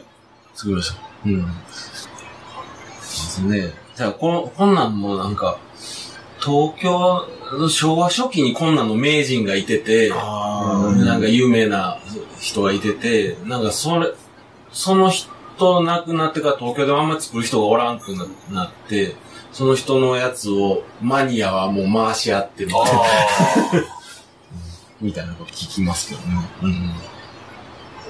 おっさん、これ作った人もマニアやったよな、結局な。でもこれ、僕も何回か作ったんですけどね、うん注文主の、あの、注文が、もうこだわりが強すぎて、あ なかなかか生産ベースに乗らない。まあまあ、おあつらいやから作るんですけど。ああ、もう、要求がきつい。まあその釣りのやり方によってね、そのなんか、小部屋をこうどういうレイアウトにするかってやっぱきっともう人それぞれやろうから。そうなんですよね。だからまああのーこの業態自体が、その、はいまあさっきそのインターネットの形でそのまあ仲買人をすっ飛ばした商売がどうたらこうだらって言ってたけど、はい元より、まあその、ユーザーのこう、オーダーに応えるっていうスタイルが、もともとだから、あったから、うんうん実はその部分においては大して変わってないっていう。いや、実はそうなんですよ。うんね。で、あのー、そういう数少ないそういうこだわってものをつ作、作りたいと思ってる人とつながる部分のツールとしてインターネットとかがあるわけで、うん。そこはもうあんま変わらないですね。で、あの、例えば、いわゆる、そのネット、おウェブショップとかオンラインショップみたいなんてまだちゃんと、あの、制できてないんですけど、自分自身は。でも、うーんなんていうんですかね、そういうのもまあ、あればいいかなとは思思うんですけど、その、いかんせん、ひ一人でやってるもんで、そんなに、うん。あの、在庫も持ってないですし、うん。自分たちがその、例えば、えーネット通販、アマゾンとかで物を買うとき、もう押した次の日に欲しいじゃないですか。ほんま言えば。本当にね。うん。でもそういう対応はちょっとできないんで、だから問い合わせ来て、まあ、まあメールのやり取りなり、連絡のやり取りしていろいろ確認して、ん。で、いついつに収めます、でいけますか？って納得してもうたら作らせてもらうっていう形なんで、そこは、あの、ネット返したからといって、やっぱり、まあ、あの、おね、必要あれば会いにも行きますし、会いに来てくださる方もおるし、うん。きっかけなだけで、そこはあんま変わらないですね。ですよね。うんうん。うんでもなんかこう、顔の見えない人に、こう、やっぱやりとりするのって、うんこう、思わぬとこでこう、思わぬ勘違いがあったりするのはやっぱ怖いんで、そうですね。うん。やっぱ写真の撮り方とうかん、形状とか持った感じとか、やっぱ本来ならこう、じ、直にね、触ってもらって納得してもらわんと、やっぱ怖いよね。そうですね。うんうん。なんか、い行き違いみたいなこと。行き違いみたいなねうんっていうのは怖いですけど。まあ、そこはやっぱ確認確認で。うん。うん。あるしかしょうがないですね。やっぱ色形こそまあ、画面越しでも見れても、その重さとかサイズ感。そうそう、はいはい口当たりなんか特にうん。ね、はいやっぱそうですね。だから、あのーそれこそ、あのー百貨店実演販売催事とかって、いろいろこっちの負担は大きいんですけど、実際に物を見並べてるんで、うんうん。で、別のものを作りたいっていう話でも、じゃあこれをもうちょっと大きしましょうかとかこれより超背高い雰囲気ですか、持ち比べてもうて。うん、そやね、この感じでお願いします、みたいな、そこまで確認できたら、あの、トラブルはほぼないですね。う。ん。一個作るのってどれぐらい期間かかるもんなん？まあ、流れ作業でいろいろしてるやろうけど、そうですね。大体で言うと、そうですね。だから実際作るとなると、木干す時間とか、うんあの、乾燥時間とかいろいろあるんですけど、だけど、そうですね。例えばこの一番いうん標準的なこの UO 系のサイズで、うー実際作るときいくつかまとめて作るけども、それを鳴らして、だいたい1日に2、3個できりゃ、ええとこかな。うん、割に早い方かな。っていう。例えばオーダー受けたら、はい。受け渡しってどれぐらいになるんですか？まあ、スケール感にも、ちっちゃいもん、大きいもん、スケール感にもよりますけど、はい。だいたい、うーんそそうですね、材料さえ揃揃ってりゃ、まあ1ヶ月あまあ、大体1ヶ月ぐらい。ぐらいかあな。1ヶ月からまあ2ヶ月ぐらそこら辺はもう同じようなもんですね。うん。ええよなこれはだからその、まず、その、材料の状態で、その、ヨーヨー乾燥した状態のやつを、これ、粗取りで割った状態でまた乾燥。そうです。だからこれがね、あのーさっき割った、荒取りのやつを干したやつなんですわ。もう、これ、ちょっとすすけたような感じになってるでしょ。おお確かに。うん。それはもう雨と風に当てて、お日さんにも当てて、うんだからその、もうけうんね、もうす木目残って、うん。こうだけどまあ削れば、こう綺麗あ綺麗ね綺麗な木肌が出てくるんで、うん。むしろその過酷な状況にこう日にさらし、雨にさらしってした状態の方が、そうです、そうです。その歪みを出し切れると。そうですね。あの、品物になった時にもう狂わへんっていうことですね。うん。ええ感じになるよね。うん。そうこれ、だからほんまにその、あれの話の時もやっぱり、濡れて乾いて濡れて乾いてを繰り返す道具やから、ほんまにその、木としてはなかなか大変な。過酷。過酷な。だからその、なんか、外国にとか、あの、販売しひんのとかいう話とかも時々あるんですけど、なんか、その、心配なんですよね。気候が違うし。確かにそうかも。うん。あの、まあ、うんなんていうんですかね、例えば、うん、桶って、その、これいいのか悪いのかわかんないですけど、その、メンテナンスフリーではないんですよね。そうですね。だから、長年使ったらやっぱり木は収縮して縮むし、はうん、そしたら輪の締め直しとか、底のはめ直しとかっていうのは、やっぱりあるんです。でそれができるような作りに作ってあるんで、うん、だから、うんだから、その、お打って売りっぱなしじゃないというか、うん、結局、う。んだ一番ベストは昔みたいに町内に一軒ぐらい桶屋なんかで近所の桶屋でこうって近所の桶屋に直しに出すっていうのはまあ一番理想なんですけど、まあもう今そんなん無理ですから。あでもやっぱり僕はまだちょっと手の届く範囲で、えやりたいなっていうのがあって、うん。だから、うん、で外国とか行くとね、修理もししにしできないですし、気候も違うから、なんかトラブル多そうやなと思って。確かにね、だから、売りっぱなしってなるとね、うん。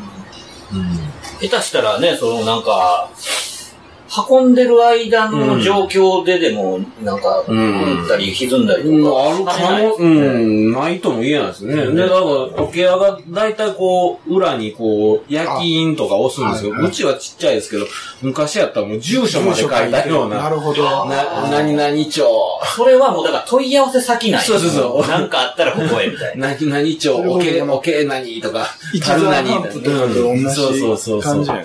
そう、な、だから、うん、なんかあったら持ってきてやっていう意味なんですよ。うんだから、その、メンテナンスフリーじゃないっていうのは、うんメンテナンスすることによって、うんあの、長く使える。めちゃくちゃ長いこと使えるっていうそうです、そうです。ことでもあるわけで、そうですね。うん。だから、ものによったら、それこそ、あのー修理門で言えば、それこそ、あ、これか。これはね、えーうわ、すごい。多分100年以上、もうんうえ100年以上前のもんですけど、もうばら、もう半分ばらけかけてて、はいは底板もずれて、は、は、外れて、これはね、茶糖桶って言って、朝、お茶を入れて、お仏壇というか、仏前にお供えするお供え。ための、だからもう茶渋で真っ黒けになってるんですけど、だからこれも、だから、そのず、ずれを修正して、タガの緩んでるのを締め直して、おで、そこはめて、うん。治るんで、いや、でもこれ直しがいある景色になってるね。そうですね。うん。うん。な木、木の木は、木味もええような感じになってるし。うん。だから、ほっといたらやっぱりもうな直せない、使えへんし直せへんけど、うんきちんとメンテすれば。うんなんかもうその、ものをね、うんメンテするっていうこと自体がね、もう僕らの生活の中でこうだいぶなくなってきたじゃないですか。そうですねまあ昔はもうそれで当たり前やったんやろうなって今、うんうんうん見てて思うけど、そうですね。ねさあ、修、修理は、僕らもうほんまになんか、勉強になりますね。それこそ、もう誰が作ったか分かれへん。もう作った人は当然なくなってるだろうし。うん、それ、それをこう、もう、ほんま謎解きみたいにしながら、まだね、こういう、まだ、あの、形とどめてるやつはいいけど、ほんまにもうばらけた状ばばら態で、けたやつもありますよ。持ち込まれたりとかしたらあります、あります。まさにもうジグソーパズルのこと。うん、まさにそうですね。うん。ほんまバランバランの。ねだからそれをやっぱ手かけてでも、あの、直して使いたいって思う人が、うん。やっぱいる限りはやっぱりちゃんとそう仕事になるというか、そうですね。うん。まあ今やもうほんまになんかいろんなもんが、あの、メンテナンスフリーを歌ってはブラックボックス化して、そうやね。壊れた時にはもう交換ですみたいな、買い替えですみたいなことになってるのって、うん。まあ、結局、その、メンテナンスというか修理を拒否する世の中にしていっただけの話で、ねえ。携帯とかでもそうやもんね。ああ、交換ってなんかちょっと腑に落ちないですよね。ね、うん。そうですね。だって今やもう自動車だって、そうそう。ね、もう、もう部品のその、保有年数も減ってるし、もうものユニットごと交換とかやしね。今の自動車はもう、そんな、今持ってる旧車よりかは寿命絶対短い。短いよね。あメンテナンスしてももう、あ、これもう治らへんってなる瞬間が早い。そうですね。なるべくやっぱり自分自身でも本来ならこう壊れたものを修理して直したいと思うけど、もう本当にこう、それを受け付けへんうん。仕組みになっちゃってるもんね。んなんか。そうですね。そんな中で、だから、ほんまに、メンテナンスする前提の品物がこうやって生き残ってるっていうのはほんま面白いです。そうですね。なんかね、僕もんさっき半切り持ってるいう話してたけど、は結局他が外れちゃって、いうんんで、もう僕も直せるもんやと思ってないから、まあそれも結局処分しちゃったんですよね。うんうんだからやっぱそういうのが知識としてちゃんとあったら、やっぱね、うん。あの修理お願いして、そうですね。直せて使えたんやなとか思うしね。いやだから、まあ、こういう、その、おケアがなかなか身近でなくなってるっていうのはもちろんね、うん。あの、そういうことなんでしょうけど、だけど、まあ、そんなんで、なんぞのきっかけで、催し事とかで顔見たら、よ、よく、あんたおケアかとか言って、おばあさんとか、あーなんか、わかるいつまでおろうわ。みたいなこと言って、ずっと気になってるけど、どうしたいか分からへんもんが眠ってて。一週間いてます。ほんなら明日また来るとか言うて、あの、寿司桶持ってこられて。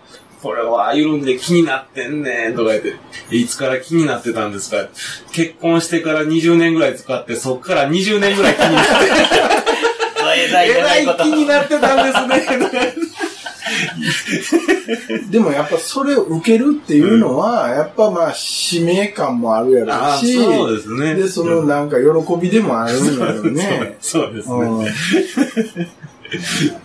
いや、ほんまにあの、ね、最後の砦や、みたいな気持ちもちょっとありますしね。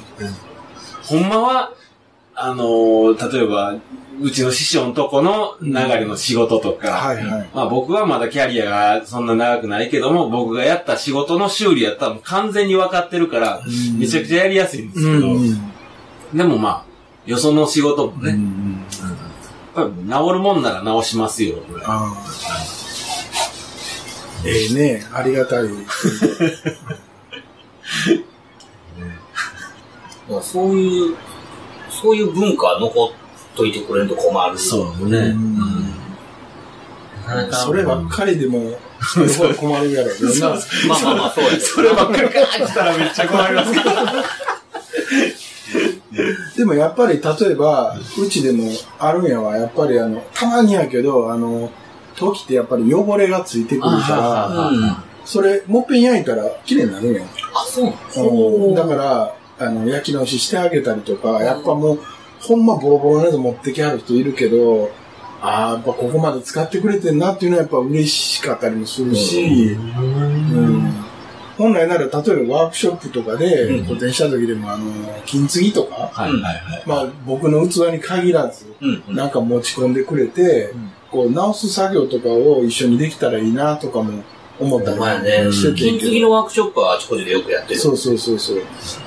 あれでも、やっぱ本気でやろうと思うと結構技術と、うんで、やっぱ日数がかかるから、うんなかなかこう、一日のワークショップでできるもんではないなっていうのがあるけどね。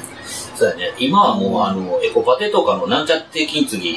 まあ、そんでええんかなと思ったりもするけど、うん、結局それがなかったから、まあ、漆三河でやったりしてたわけですね。まあでもそうやってなんか、あの、あもう割れたショコカソだけじゃない世界があるっていうのを、まあ知るきっかけになってるだけでもそれはだいぶ違うと思うし。ね。うん。よしな仕事よしな仕事レディオじゃあちょっとまた、オケとかなん。か、ね、日常で壊れたもんはうん。捨てずにこう、直せる人を探す旅に出なあかんねんけど。いや、ほんま、長い旅の末、ここらにまたいますか？らね。ポンチョをまとったみたいな。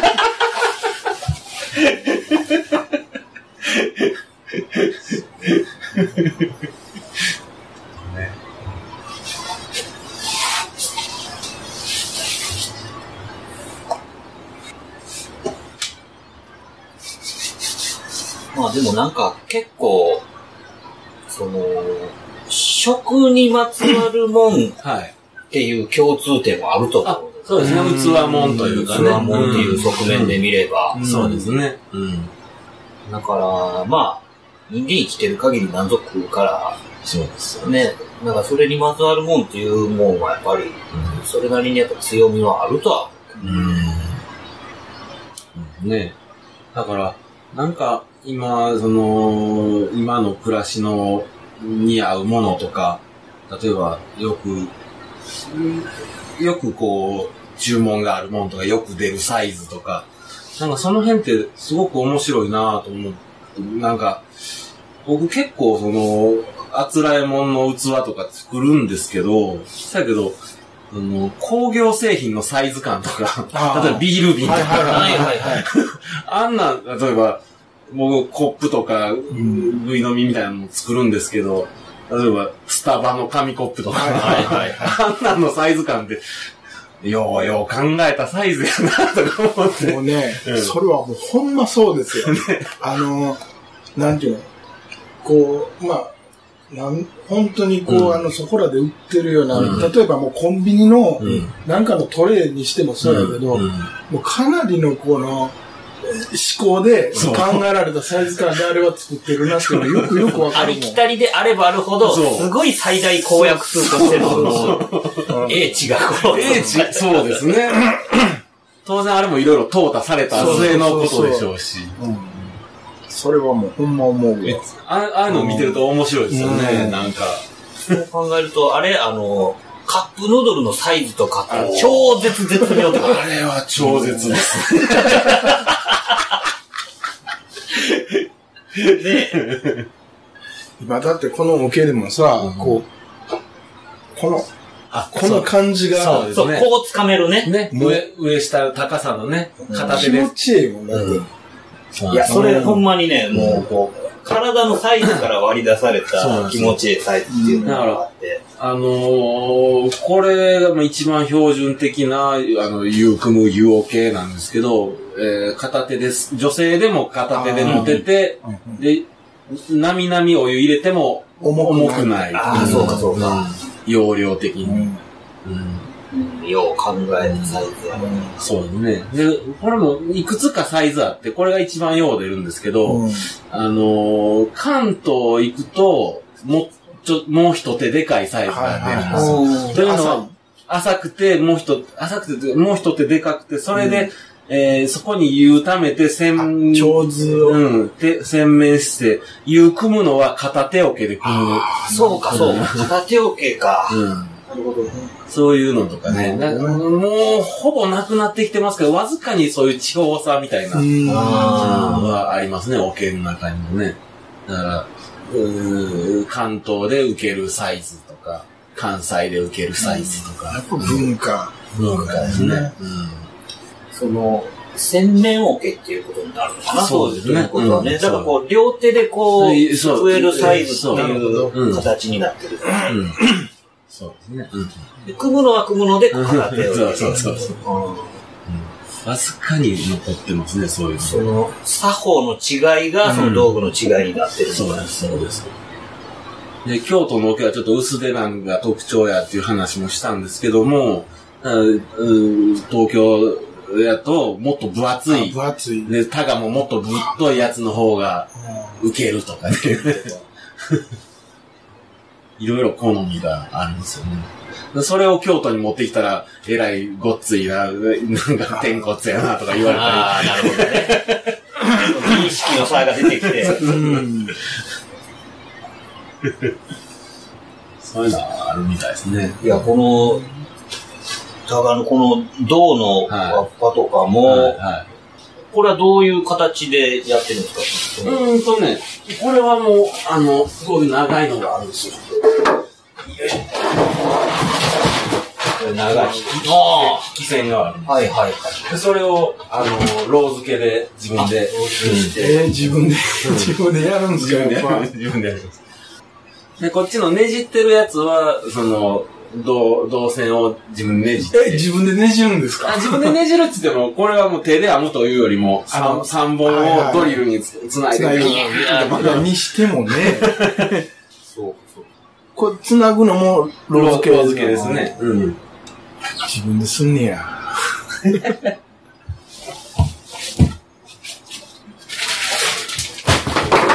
ね。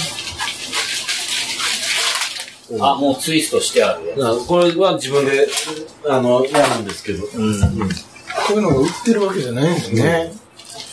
わわ。なるほどね。そうか。へいや、だからその、竹を編んで、その、はいはいはいタガを編んでるのんとか、そうだけど、もう肝心要なとこじゃないですか。そうですここがほんまに。そうですね。ね。だから、その部分をちゃんと自分でだから責任持ってできるようにしなあかんってことは、やっぱ結果的には自分でやるのが一番間違いないっていう。だからもっとたくさん、うん出てた頃は、あの、タガヤとかね。うん。り。分業があったみたいですああ、ね。そうなんだ。うん。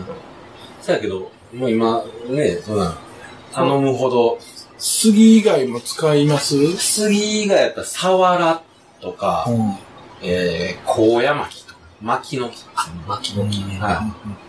この辺は使えますね。やっぱその水、対水に優れてるとか、そうですね。そう軽さとか目、目のとか、そういうこともね。そうです。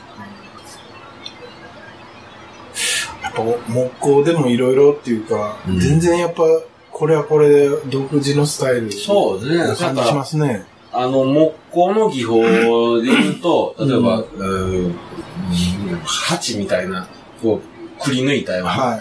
くり、くり鉢の、くり物みたいなのが一番原始的というか、うん一番古い技法で、うんそでそこから、まあ、まあ、彫刻、彫り物とか曲げ物とか、う引ん。き物、ろくろはいはいはい。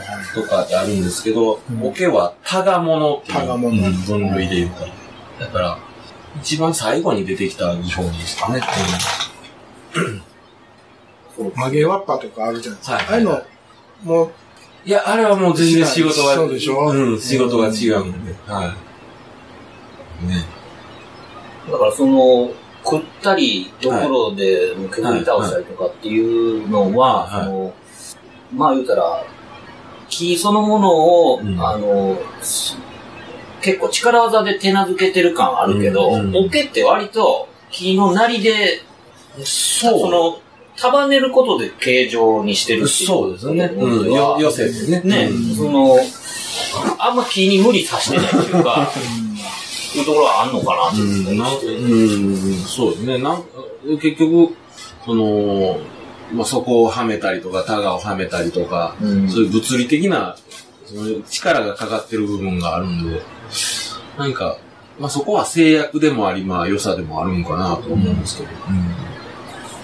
やっぱりその、なんか、掘ったり、その、ろくろで削ったりとかっていう仕事っていうのは、どうしてもその、木のその目というか繊維というか、それの方向を割とまあ、あの、無視して、こう、刃物を入れ入れて、うん。その形状をこう矯正していくみたいなところもあるかもしれへんけど、そうですね。だから、もう木目なりでい。くしかない。まあ、割って製材するっていうのが、まあ、一番最初にあるんでしょうけど、まあ、その割るのは、まあ、木の繊維なりで、うん、あのーうん使うっていうことでしょ？うね。うん。だから、もちろんその、変形は伴ってくるとはいえ、はいはいもうなんかその、変形そのものをもう出し切ったところでそれらを束ねてっていうことで考えたら、だいぶ木の取り扱い方が他のものとはちょっと違う感覚かもしれない。そうですね。うん、こんな片口みたいなのもあるんですけど、これ、あの、一回、この口のない状態で作って、うんで、この一枚を外すんですよ。おおはいはいはい。ほんで、この幅の、この幅の、うん分厚いやつをこう、もう一回はめ直して削って、うわ そういう、今見てたんやけど、はだからここ一枚もんですよね、い結局はいはいね。そうですね。そうか、注ぎ口の部これでも作り方いる、他、こ違う作り方の人もいるんですかね。あの、桶で作る場合はこうしないと多分、あの、ああ貼り付けたんでは持たないと思う。なるほどね例えばこの上に漆かけるとかやったら、ああ、あの、布付けてあと、はいはいうん別パーツで付けてもいけると思うんですけど。そうか、その桶の、その1ピースが注ぎ用のピース、そうですそうそうごごついピース差し込んでっていう。そうですね。ここういうものって昔からあったんですか？あれありますね。はい。じゃあ、こう、こういう、こういうやつ。なるほど、そ、それが1ピース、ごっついやつが入る。こう、こういう、こういうやつ。はいはいはい。だこれもうちょっとこう削り損ねたらアウトじゃないですか。だから嫌なんですよね。なるほどね。こんだけあんのにやで。そうやな。最終仕上げでこうちって削ってしまったらもう終わりやんか。ポンってかけてな。うん。あってな。あってなったら終わり。いや確かにな。いや、そこはリカバリーの方法はあるんですよ。そうそう、いろいろ。いや、でもほんまその、職人さんのすげえところは、やっぱりそのリカバリー能力がすごいのね全部馬鹿正直に、その、しもちろん失敗なく仕上げれるっていうことが、最もそら、あの、いい仕事であるのも間違いないけども、リカバリーをリカバリーじゃない風にリカバリーできてしまう能力こそが、ほんまもんみたいな。そこ大事ですよね。そうだね、お客さんにバレ、バレない。ですね。ちゃんと、ちゃんと作るっていうね。ち まあ、ひいてはその技術が、その、修理の技術でもあるわけで、そうですね。だからその、新しく材を入れ替えたとて、やっぱりその、元々の材とのこう、馴染みね、馴染みをうんとかっていうのもそうやし、そうです。よね。だから、修理は、ね、やり方なんて決まってないですけど、ね、ど、どの、その方法論を持ってくるかとか、まさにリカバリーの能力がそこに生きてるわけだから。そうですね。だから、うん。ね、そこには経験値もいるし、うん。いや、それ、むしろそっちの方がすごい経験値やと思うので、うん。なんか、あの、新しい、その、たっぷりある材料で、そうね間違いなく作るっていうのもそれは大変やけど、これや、やらかしてるな、これっていうやつを修理する方が、どう考えても技術いると思うねんね。応応用力というか。それは確かに考え込むときありますね。ねなんかどうしたろかな、みたいな。それはまるっと置き換えれば、それはそれで治るけど、うんそういうわけにもいけへんことのも多くて。そう。ね。こうでも、同じものをはい、こう、ずっと続くより、はい。実は、あの、儲かる儲からへんは別として、その方が楽しかったり。あ、まあ、面白いのはありますね。ううんん。全、修理ははっきり言って全然儲からないですよ儲からへんやろうけど。手間ばっかりかかって、うん皿よりもらえへんし。まあやね、だからその手間考えたら、絶対皿からやったのが早いで、みたいなのとかを。そうですね。まあでも思い入れあんねやろなって思うそうそうと、その部分でね、だから、なるだけその元々の材料を活かして、そうですね。ね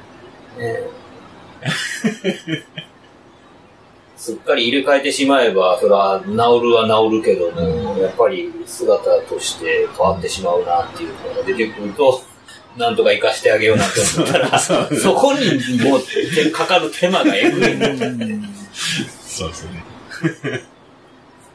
昔はどうなんやろね、その位置づけとしてはい。高級品やったりしたんかな？いやー、どうでしょうね。まあ、でも、なんかね、うーん、あら、あらものというか、荒く使うものと、はい。その大事なものと、やっぱり分け違うんだねん区分があったなるほ。ど。そううん。だから、その、家庭でも、例えば、なんかそう儀式、例えば結婚式とはいはいかはい、そういう、うん冠婚葬祭ですか、ねうん、そういうのに使うものと、うん日常的に使うものと、外で水まくおけと、本当にそのね、あの、晴れの時に使うもんっていうのもまた違うもんね。そうですね。うん。で、あとね、修理品なんか見てたら、あのー大事に使われてるもんは大体裏にこう墨書き書いてあるんですよ。日付と、何、明治何年、い吉日、身長とかね。へ まあそんなんんね、うん、書いてあるのとかは大体長く使われてますしねー。でも畳でも布団でも打ち直ししたりとか障子張り替えたりとか基本やっぱりそうやってうん直して使うもんやもんね。そうですねうんうん。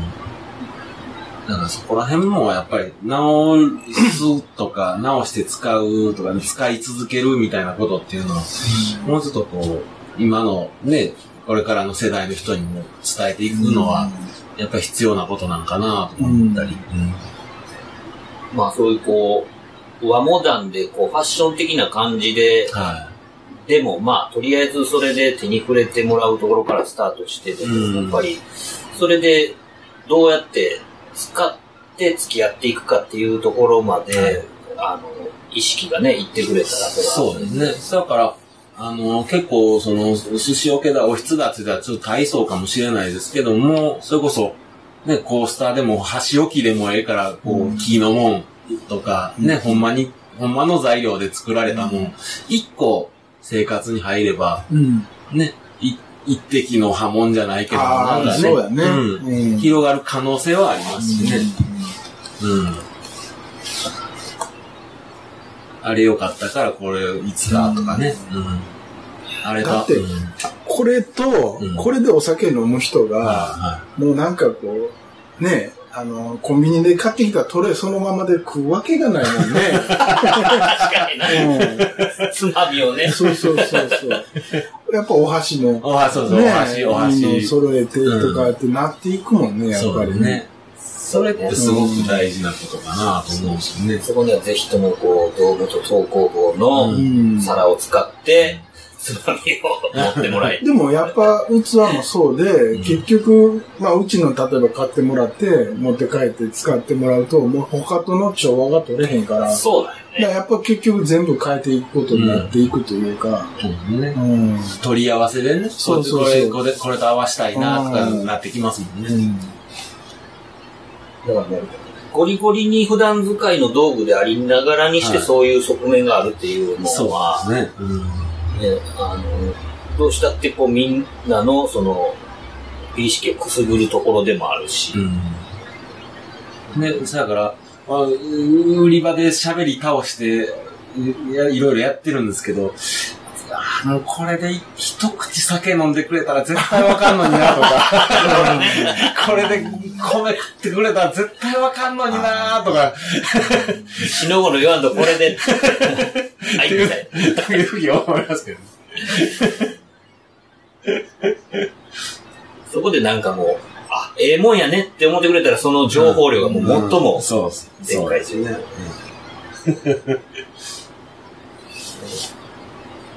ちゃんとこれが出てるってことだね、こうか。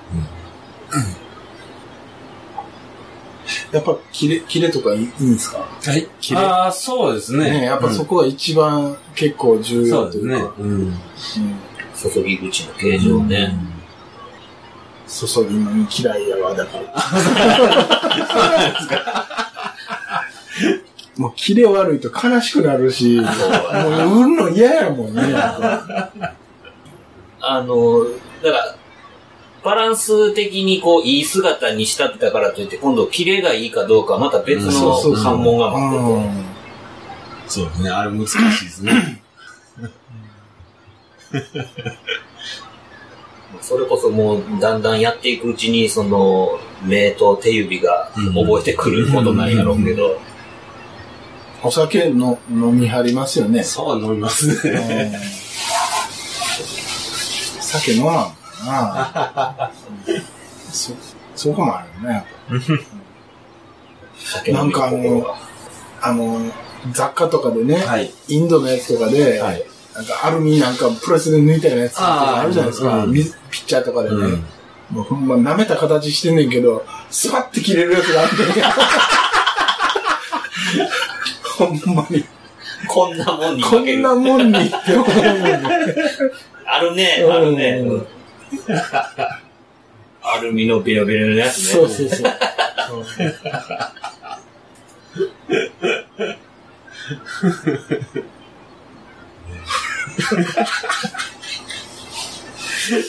工業製品と戦いやな、やっぱりね。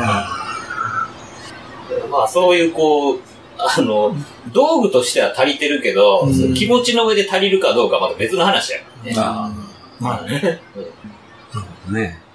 さっきのそのいがみとかっていう話になるけどさ、こう、やっぱいがみが出んように、まあ、出んねんけど、うんこう、すっごい神経使って、んすっごい手間かけて作っていくんやけど、なんかもう、これ、まあ、陶器でもさ、手作りのもんと、やっぱりその、鋳込みとかで型で作ったりするもんってあるけどはさ、俺これ、なんかこう、一生懸命こう、手作りでやる意味あんのかなって思い始める時があって、もうそれこそ原型作ってさ、うん。こう発注かけて、うん。もう見込みでこう生産したら、もうバシッとしたものができるわけやんか。うそのバシッとしたものを目目指すであるなら、それが正解なんちゃうやろかって思ってしまったりする時もあるな。まあ、目的をどこに置くかでそれが正解になることもあるとは思うけど、うんそうなった時に、じゃあ、あの、自分のところで出す品物になるのかどうなのかみたいなことを考えた時に、うんじゃあそれがそれにかなうものなんだっていう話になってね。まあ、実は、あの、実はっていうのは、あの最近ね、うん。だからその、まあ、作家もんって言ったら手作りのもんで、はい。その、はい。っていうのがあるけど、もう、要はその人がプロデュースっていう形で、ああの、もうあの、プロパーの規制の商品というかね、うん。それのこのデザインと釉薬とかの指定で、こう自分がこうデザインしたものをうん売ってる人がいて、うん。それももう作家もんとして扱われてるのよね。うん。なるほど。うん、だからまあ、プロダクトそうそう。のプロデュースというか、まあ、うんデザインそうそうそうそうそうそう。うん。なんかもう買う方が、そこに重きを置いてないというか、こう、手作りですよとか、ろくろで作りましたよっていう部分に、こう、昔はやっぱりそこにこう、価値があったりもしたんやけど、なんかもう最近それはだいぶ薄れてきて、うん物として気に入れば、別にこう、型もんだろうが手作りだろうが、うんプラスチックだろうが、鉄だろうが、何でもええっていう風な風潮になってきてんのかなっていうのはちょっと思ったりもするね。まあそれが悪いとかじゃなくて、うん、やっぱりあの、ユーザーの考え方がだいぶ変わってきてはいるんやろうなっていうのは思ったりする。まあ、それはさっきその、えっと、メンテナンスに関する感覚が変わってきてるっていうのは、うんうんあの特にそのものづくりから遠い場所で暮らしてる人たちが、はものづくりがもう完全に魔法の世界になってきてて、そうやんな。その工場生産のものづくりと、うん手作りのものづくりの差異を。見分ける能力がもはやなくなってきてるっていう側面があるから、どっちでもいいってなってるんじゃないかっていうところはあるよね。その、うんうん。知らない人ってほんまに知らんから。そうそう。あの、僕もびっくりしたことあるんですけど、例えば百貨店で実演してるでしょ。うん。で、ちょっと材料と道具持って、こう削ってるんですよ。で、金、材料も、例えば吉野のもものすごいいい杉を選んで、うんつくつくあの、こだわって作ってるんですけど、ん。わーって削ってるのを見て、お客さんがふーっと来て、それ、竹ですか？って言われる。木やがなって、吉野の杉やがなって思うんですけど、ああ、竹か木かもわからんのか、と思って、あこれ木ですよ、吉野の杉ですって説明するんですけど、ああ、なんか、それ、ちょっとショックやね。でも、中には、もうびっくりするぐらい、あの、杉の良し悪しまで言い当てるような、いやうるさい人もそんなもんやと思。おられるし、うんそう、もう、ね。そうそう、だからみんなみんな無頓着になっているかっつったらそうじゃなくて、うんもうすごい知ってる人だって、うんやっぱ依然としてずっとおる。そりゃそう。うんうんだから、どの人に対してそれがこう響いてくれるかっていうのは、その自分がね。送り出す商品なりが、うんやっぱその、そういう層には響くっていうのがある限りは、うんそうですね。意味があるし、うんっていうことになると思うんだけど、だから、ほんまに驚くほど知らない人がいるっていうことは、あの、肝に銘じとかんと、目が点になるシーンがあるっていう。親みたいな。おーみたいな。うんそうそう。だって、さ、その、いや、僕、あの、毎年、あの、こう、バレンタイン時期になると、はい。手作りチョコレートつって、はい。溶かして流すだけで手作りってどうなんやろうなっていつもこう毎年思う そう手作り概念の、なんかすごい、こう、なんか冒涜みたいな。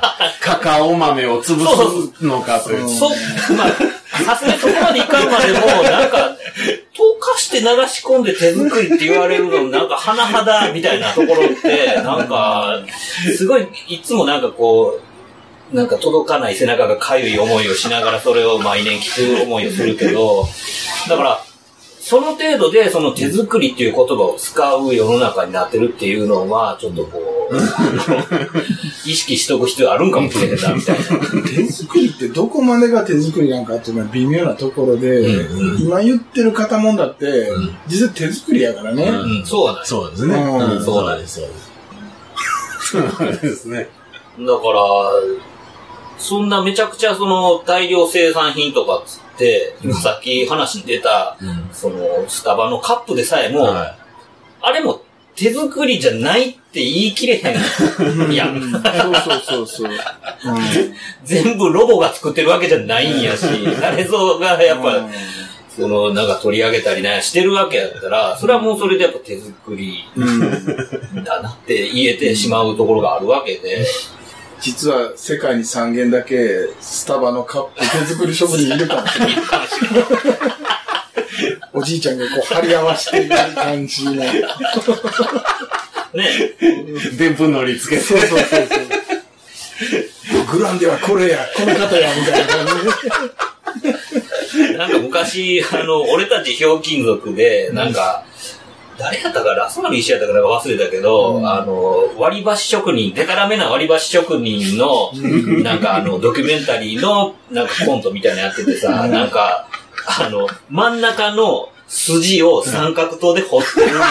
めっちゃ下手くそに掘ってるけど、まあ、めっちゃなんかもう、長老みたいな格好してやってるコントとかやってたけど、でも、そんなぐらいにしか思ってない人とかって山のようにいるわけや。なんか、めちゃくちゃおもろい割り箸の割れ目の筋彫り職人とか、もう、もう冗談みたいやけど、もうでもあれ笑い事じゃなくなってる世界になってるかもしれへんから、でもやっぱり意識してないけど、世の中にあるものすべて誰かが作ってるわけやから、そうそうそう。こんなもん作ってる人おるっていうの、だって忘れてるやん、やっぱり僕らもね。うんだから、もう、職職人は物だけ作ってたらええはずやのに、人前に出て喋る、作作ってんのを見せて喋るのはどうかとも思うけども、やっぱりそれも必要なんでしょうね。うんこん こんな人が、そう。うん、こなして作ってるっていうのを改めて言う、わざわざ言うこと。わざわざ一個一個これ、いちいち作ってんねや。っていうのがね。だから、出来上がりだけ見て、それをこう、その、逆算して、その手数とか、はいどういう材料なんかっていうのが、ほんまに分かれへん人たちには、結局そういうやり方でしか伝える方法はないので、ね。だから、僕も実演してて、そしたら、高校生のコーラが来て、で、じーっと見てるから、こう、こうやって角度合わして、こう見て、こうやって合うやろ、ってピッ、隙間ないやろ、って見せたら、やばーって言われる。やばーって、あええ意味のね、とか。いやいやもうそのやばさ伝わっただけでやもばさ伝わったよ。まあ、よしとしようと。なんか、伝統工芸士とかもあるんですか、はい、はい、ありますよ。ああ、やっぱそうなんですね。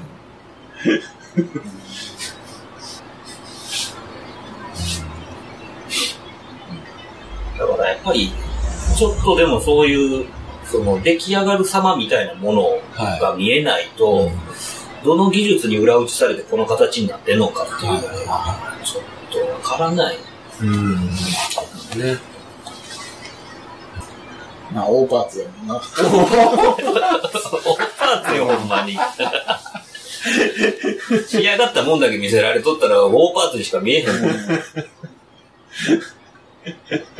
って、それはなんかもうほんまに、あの、コンピューター制御のなんか機械で削り出してるとかじゃないのに、こんなにぴったりできるわけないみたいなことを、未来人が言うかもしれへんみたいな、やつやもんね。だからそうやって、その、昔のその職人のスタイルとは表現の仕方が変わってしまうかもしれへんけど、やっぱそれをこうアナウンスしていくっていうことも、これからその職人の一つの仕事うん。にな、数えられることになっていくのかもしれない。なまあ、それがなんか技術の伝承につながっていけばってそうですね。いうのはうん。あるよね。うん。その特にこうやってもう希少な仕事になっていくと。でも、この、寡黙な職人っていうイメージはどっから来たんかなとも思うんですけど、うん。結構京都のいろんなつながりでいろいいものを作る方とか、おなんかいろんなし業種の方とか出会うんですけど、めちゃくちゃよう喋ります 寡黙な職人まだあんま会ったことないな、みたいな。なんやろうね、それはだ誰がそれを。確かにね。だってほら、その、焼き物とかでもさ、なんか、切り食わん言うてバリーン割るみたいなイメージってやっぱ今だにあって、やっぱそういう人もあるやろうけど、大体そんな、そんな人じゃない人の方が多いわけで。でもやっぱりあの、販販売とか、いうのはちょっとに、どっちかっていうとに、あの苦手かな。まあ、そりゃそうだと思うよ。接客とか。うん。もともとだから僕もメーカーに勤めてたから、あの、ずっと作りばっかりやったし、それがしたくてこの仕事入ったわけじゃないから、ああ、なんか全部やらなあかんねんなっていうのはやっぱり思うけどな。うん。だってと、まあ、僕らなんか問屋さんの仕事やからさ、それは。うんうん。本来ならな。そうそう。結局でも全部、で、全部自分でできる人が残っていくというか、バランスよく全部できないと、うん。うん。まあ、プロになれないというか、食べていけないというか、ね一つに特化するんじゃなくて、苦手なことも多いもんね、やっぱりこう。もうそうよ。もうつ作る、もの作るより販売の方が難しいなって思う時ありますほんね。まにそうやね。うんほんまにそう。全然コントロールできへんし。だってやっぱお金出して買ってくれんねんもんな。で、まあそう思ったらすごいことなんやけそうど、ね売るの、売るのも技術やなとか思ったりしますよね。うんやっぱ女の人多いでしょ？だって。あ、そうですね。お客さんは大大抵女の人ですね。なんなんやろうね。うんやっぱ、女の人の方はそういうの。まあ、器もんやっていうのもあるし、うん。だから、あのー最初の頃、例えば、まあ、ぶ自分も仕事を覚えて、技術を覚えて、もう、うんこんなんできるようになったって、こう、よ、喜んでた若い頃に品物並べてたら、百貨店の人に、そんな実演もそういうような実演をやってて、こんな技術ですよ、みたいな実演やってたら、お客さんはそんなんを見たいんじゃないんやと。これを、にどの料理乗せたら美味しいかとか。なるほどね。はいはいはい。そういうことですね。これが家に来たらどんなプレゼンが素敵な暮らしになるかを見せなさいと。なるほどそんなすごい技術でできたらどうやっていうのを見せて売れるわけないやろって言われたこともあります。そらその通りです。確かにそうなんやけどな。うん結局でもそれはやっぱサイズとかにも繋がってくる話だよね。うん。これが、だからどんなに素敵な暮らしになるか、お客さんが来た時に、わーっとこう話題になるか、嬉しい気持ちになるか、そこが大事でしょっていう。はい。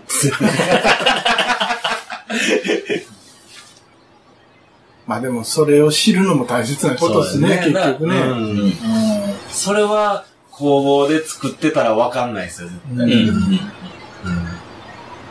でね、実際その、販売に出たら、本当に使う人が目の前にいるので、その人と喋れるっていうのは大きいですよね。うん。そうやね。若い人でも買っていきますよ、結構。そう、そうですね。うん。で、今、面白いのは、うん例えば、若い人でも買うじゃないですか。うん。うん、お質とか、はいいろいろお皿とか、はいいろいろ器とか買われて、そしたら、あのー、インスタグラムとかに、あああ、の、うちの屋号のタグつけて、投 ああ、稿してて。おおこんな使い方、あいい、すごい気に入って作ってくれてはるみたいとか思って、でもこれって、今まで器作りとか職人の世界では、そんな写真とか見れ、今まで見れたことないもんですからね。すごい革新やと思うんですよね。いやだから、その、最近だからご飯もちょびっとしか炊かないみたいなうん。話があるように、あのーね、土鍋炊き流行ったりとか、はいはいうんうん。ね、そんなんで、うん。となると、あのーいわゆるこう電気釜みたいにうん。炊き上がってそのままほったらかして保存できるわけじゃないから、うん。もうなる普通にあ出しそうですね。とかってなったりだから土鍋炊きからお質がちょっと、ねはいはいはい。うんうん出るようになったっていう流れはありますね。実際あります。で、なんやっけ、あの、バルミューダとかが出した、ああ、はいはい。いい、いね。ね、あの高級炊飯器とかも、あれも炊くだけやもんね。うん、そうやな。うんだから、そうなってくると、じゃあ、おひついるじゃないみたいなことになってきてっていうので、だから、そうやって、あの、暮らしぶりみたいな、その、まあ、家族の人数が変わったりとかで、うんサイズ感とか変わったりするおかげで、じゃあ、あの、ご飯を食べること自体を、ご飯を炊くこと自体をちょっと特別にしてみようかって思う人たちが、そそういう炊き方になりそうなったら、おひつを使おうよっていう、っていう、なんかまあ、どこをきっかけにそのライフスタイルがちょっと変わって、そのニーズが再びっていうことって、分かれへんもんね。そうですね。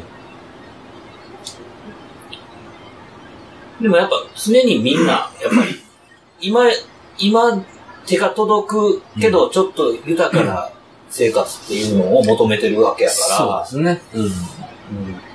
ら、だから、今、なん、なんていうんですかね、えーステイホームとか、うん。おうち時間とか言われて、うん、なかなか厳しい世の中になってますけど、案外こういう器関係、お家で使うものって、逆にこだわる人増えるんちゃうかなと思うんですよね。うん。家で。ね。うん。家でご飯食べる時間も増えるし、料理する人も増えるし。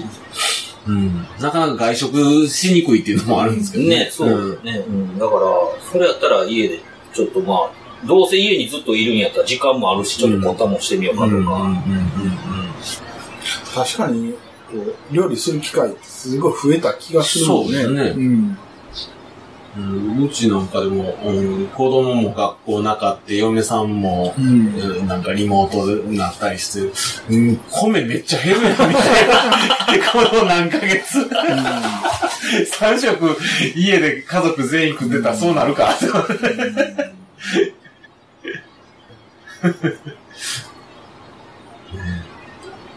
ほんまにでも、去年にはこ、ここまでそんな、生活が激変するような出来事が起こるなんて、まあ思っても見えへんかったわけで、うんまあそのことで、その仕事の仕方とか、暮らし方とかっていうのも、少なからず変えられてしまって、多分まあ、あの、収束を見せたとしても、この変化はある程度残って、そうですね。うん。えー行くっていうことを考えたら、まあ、そんな中で、ね、あの、こういった仕事がう、んどんな風にその生活の中で役立っていくのかっていうのも、去年想像してた未来とは違う未来にそうですね。ほんまやね。なるから、ううん。ん。なそれをなんかこう、あの、ね、腕まくりして待つか、ね、頭抱えるかっていうのは、ほんま気分だけの話で、うん。なんか面白くなりそうな気配っていうのでもあると思うんだよね。なんかできることはまだまだあるような。うん。じゃあ、スイッチしましょうか。はい。はい。はい。それでは、えー京都の桶屋近藤からは以上としましょうか。はい。はい。ありがとうございます。ありがとうございます。ポ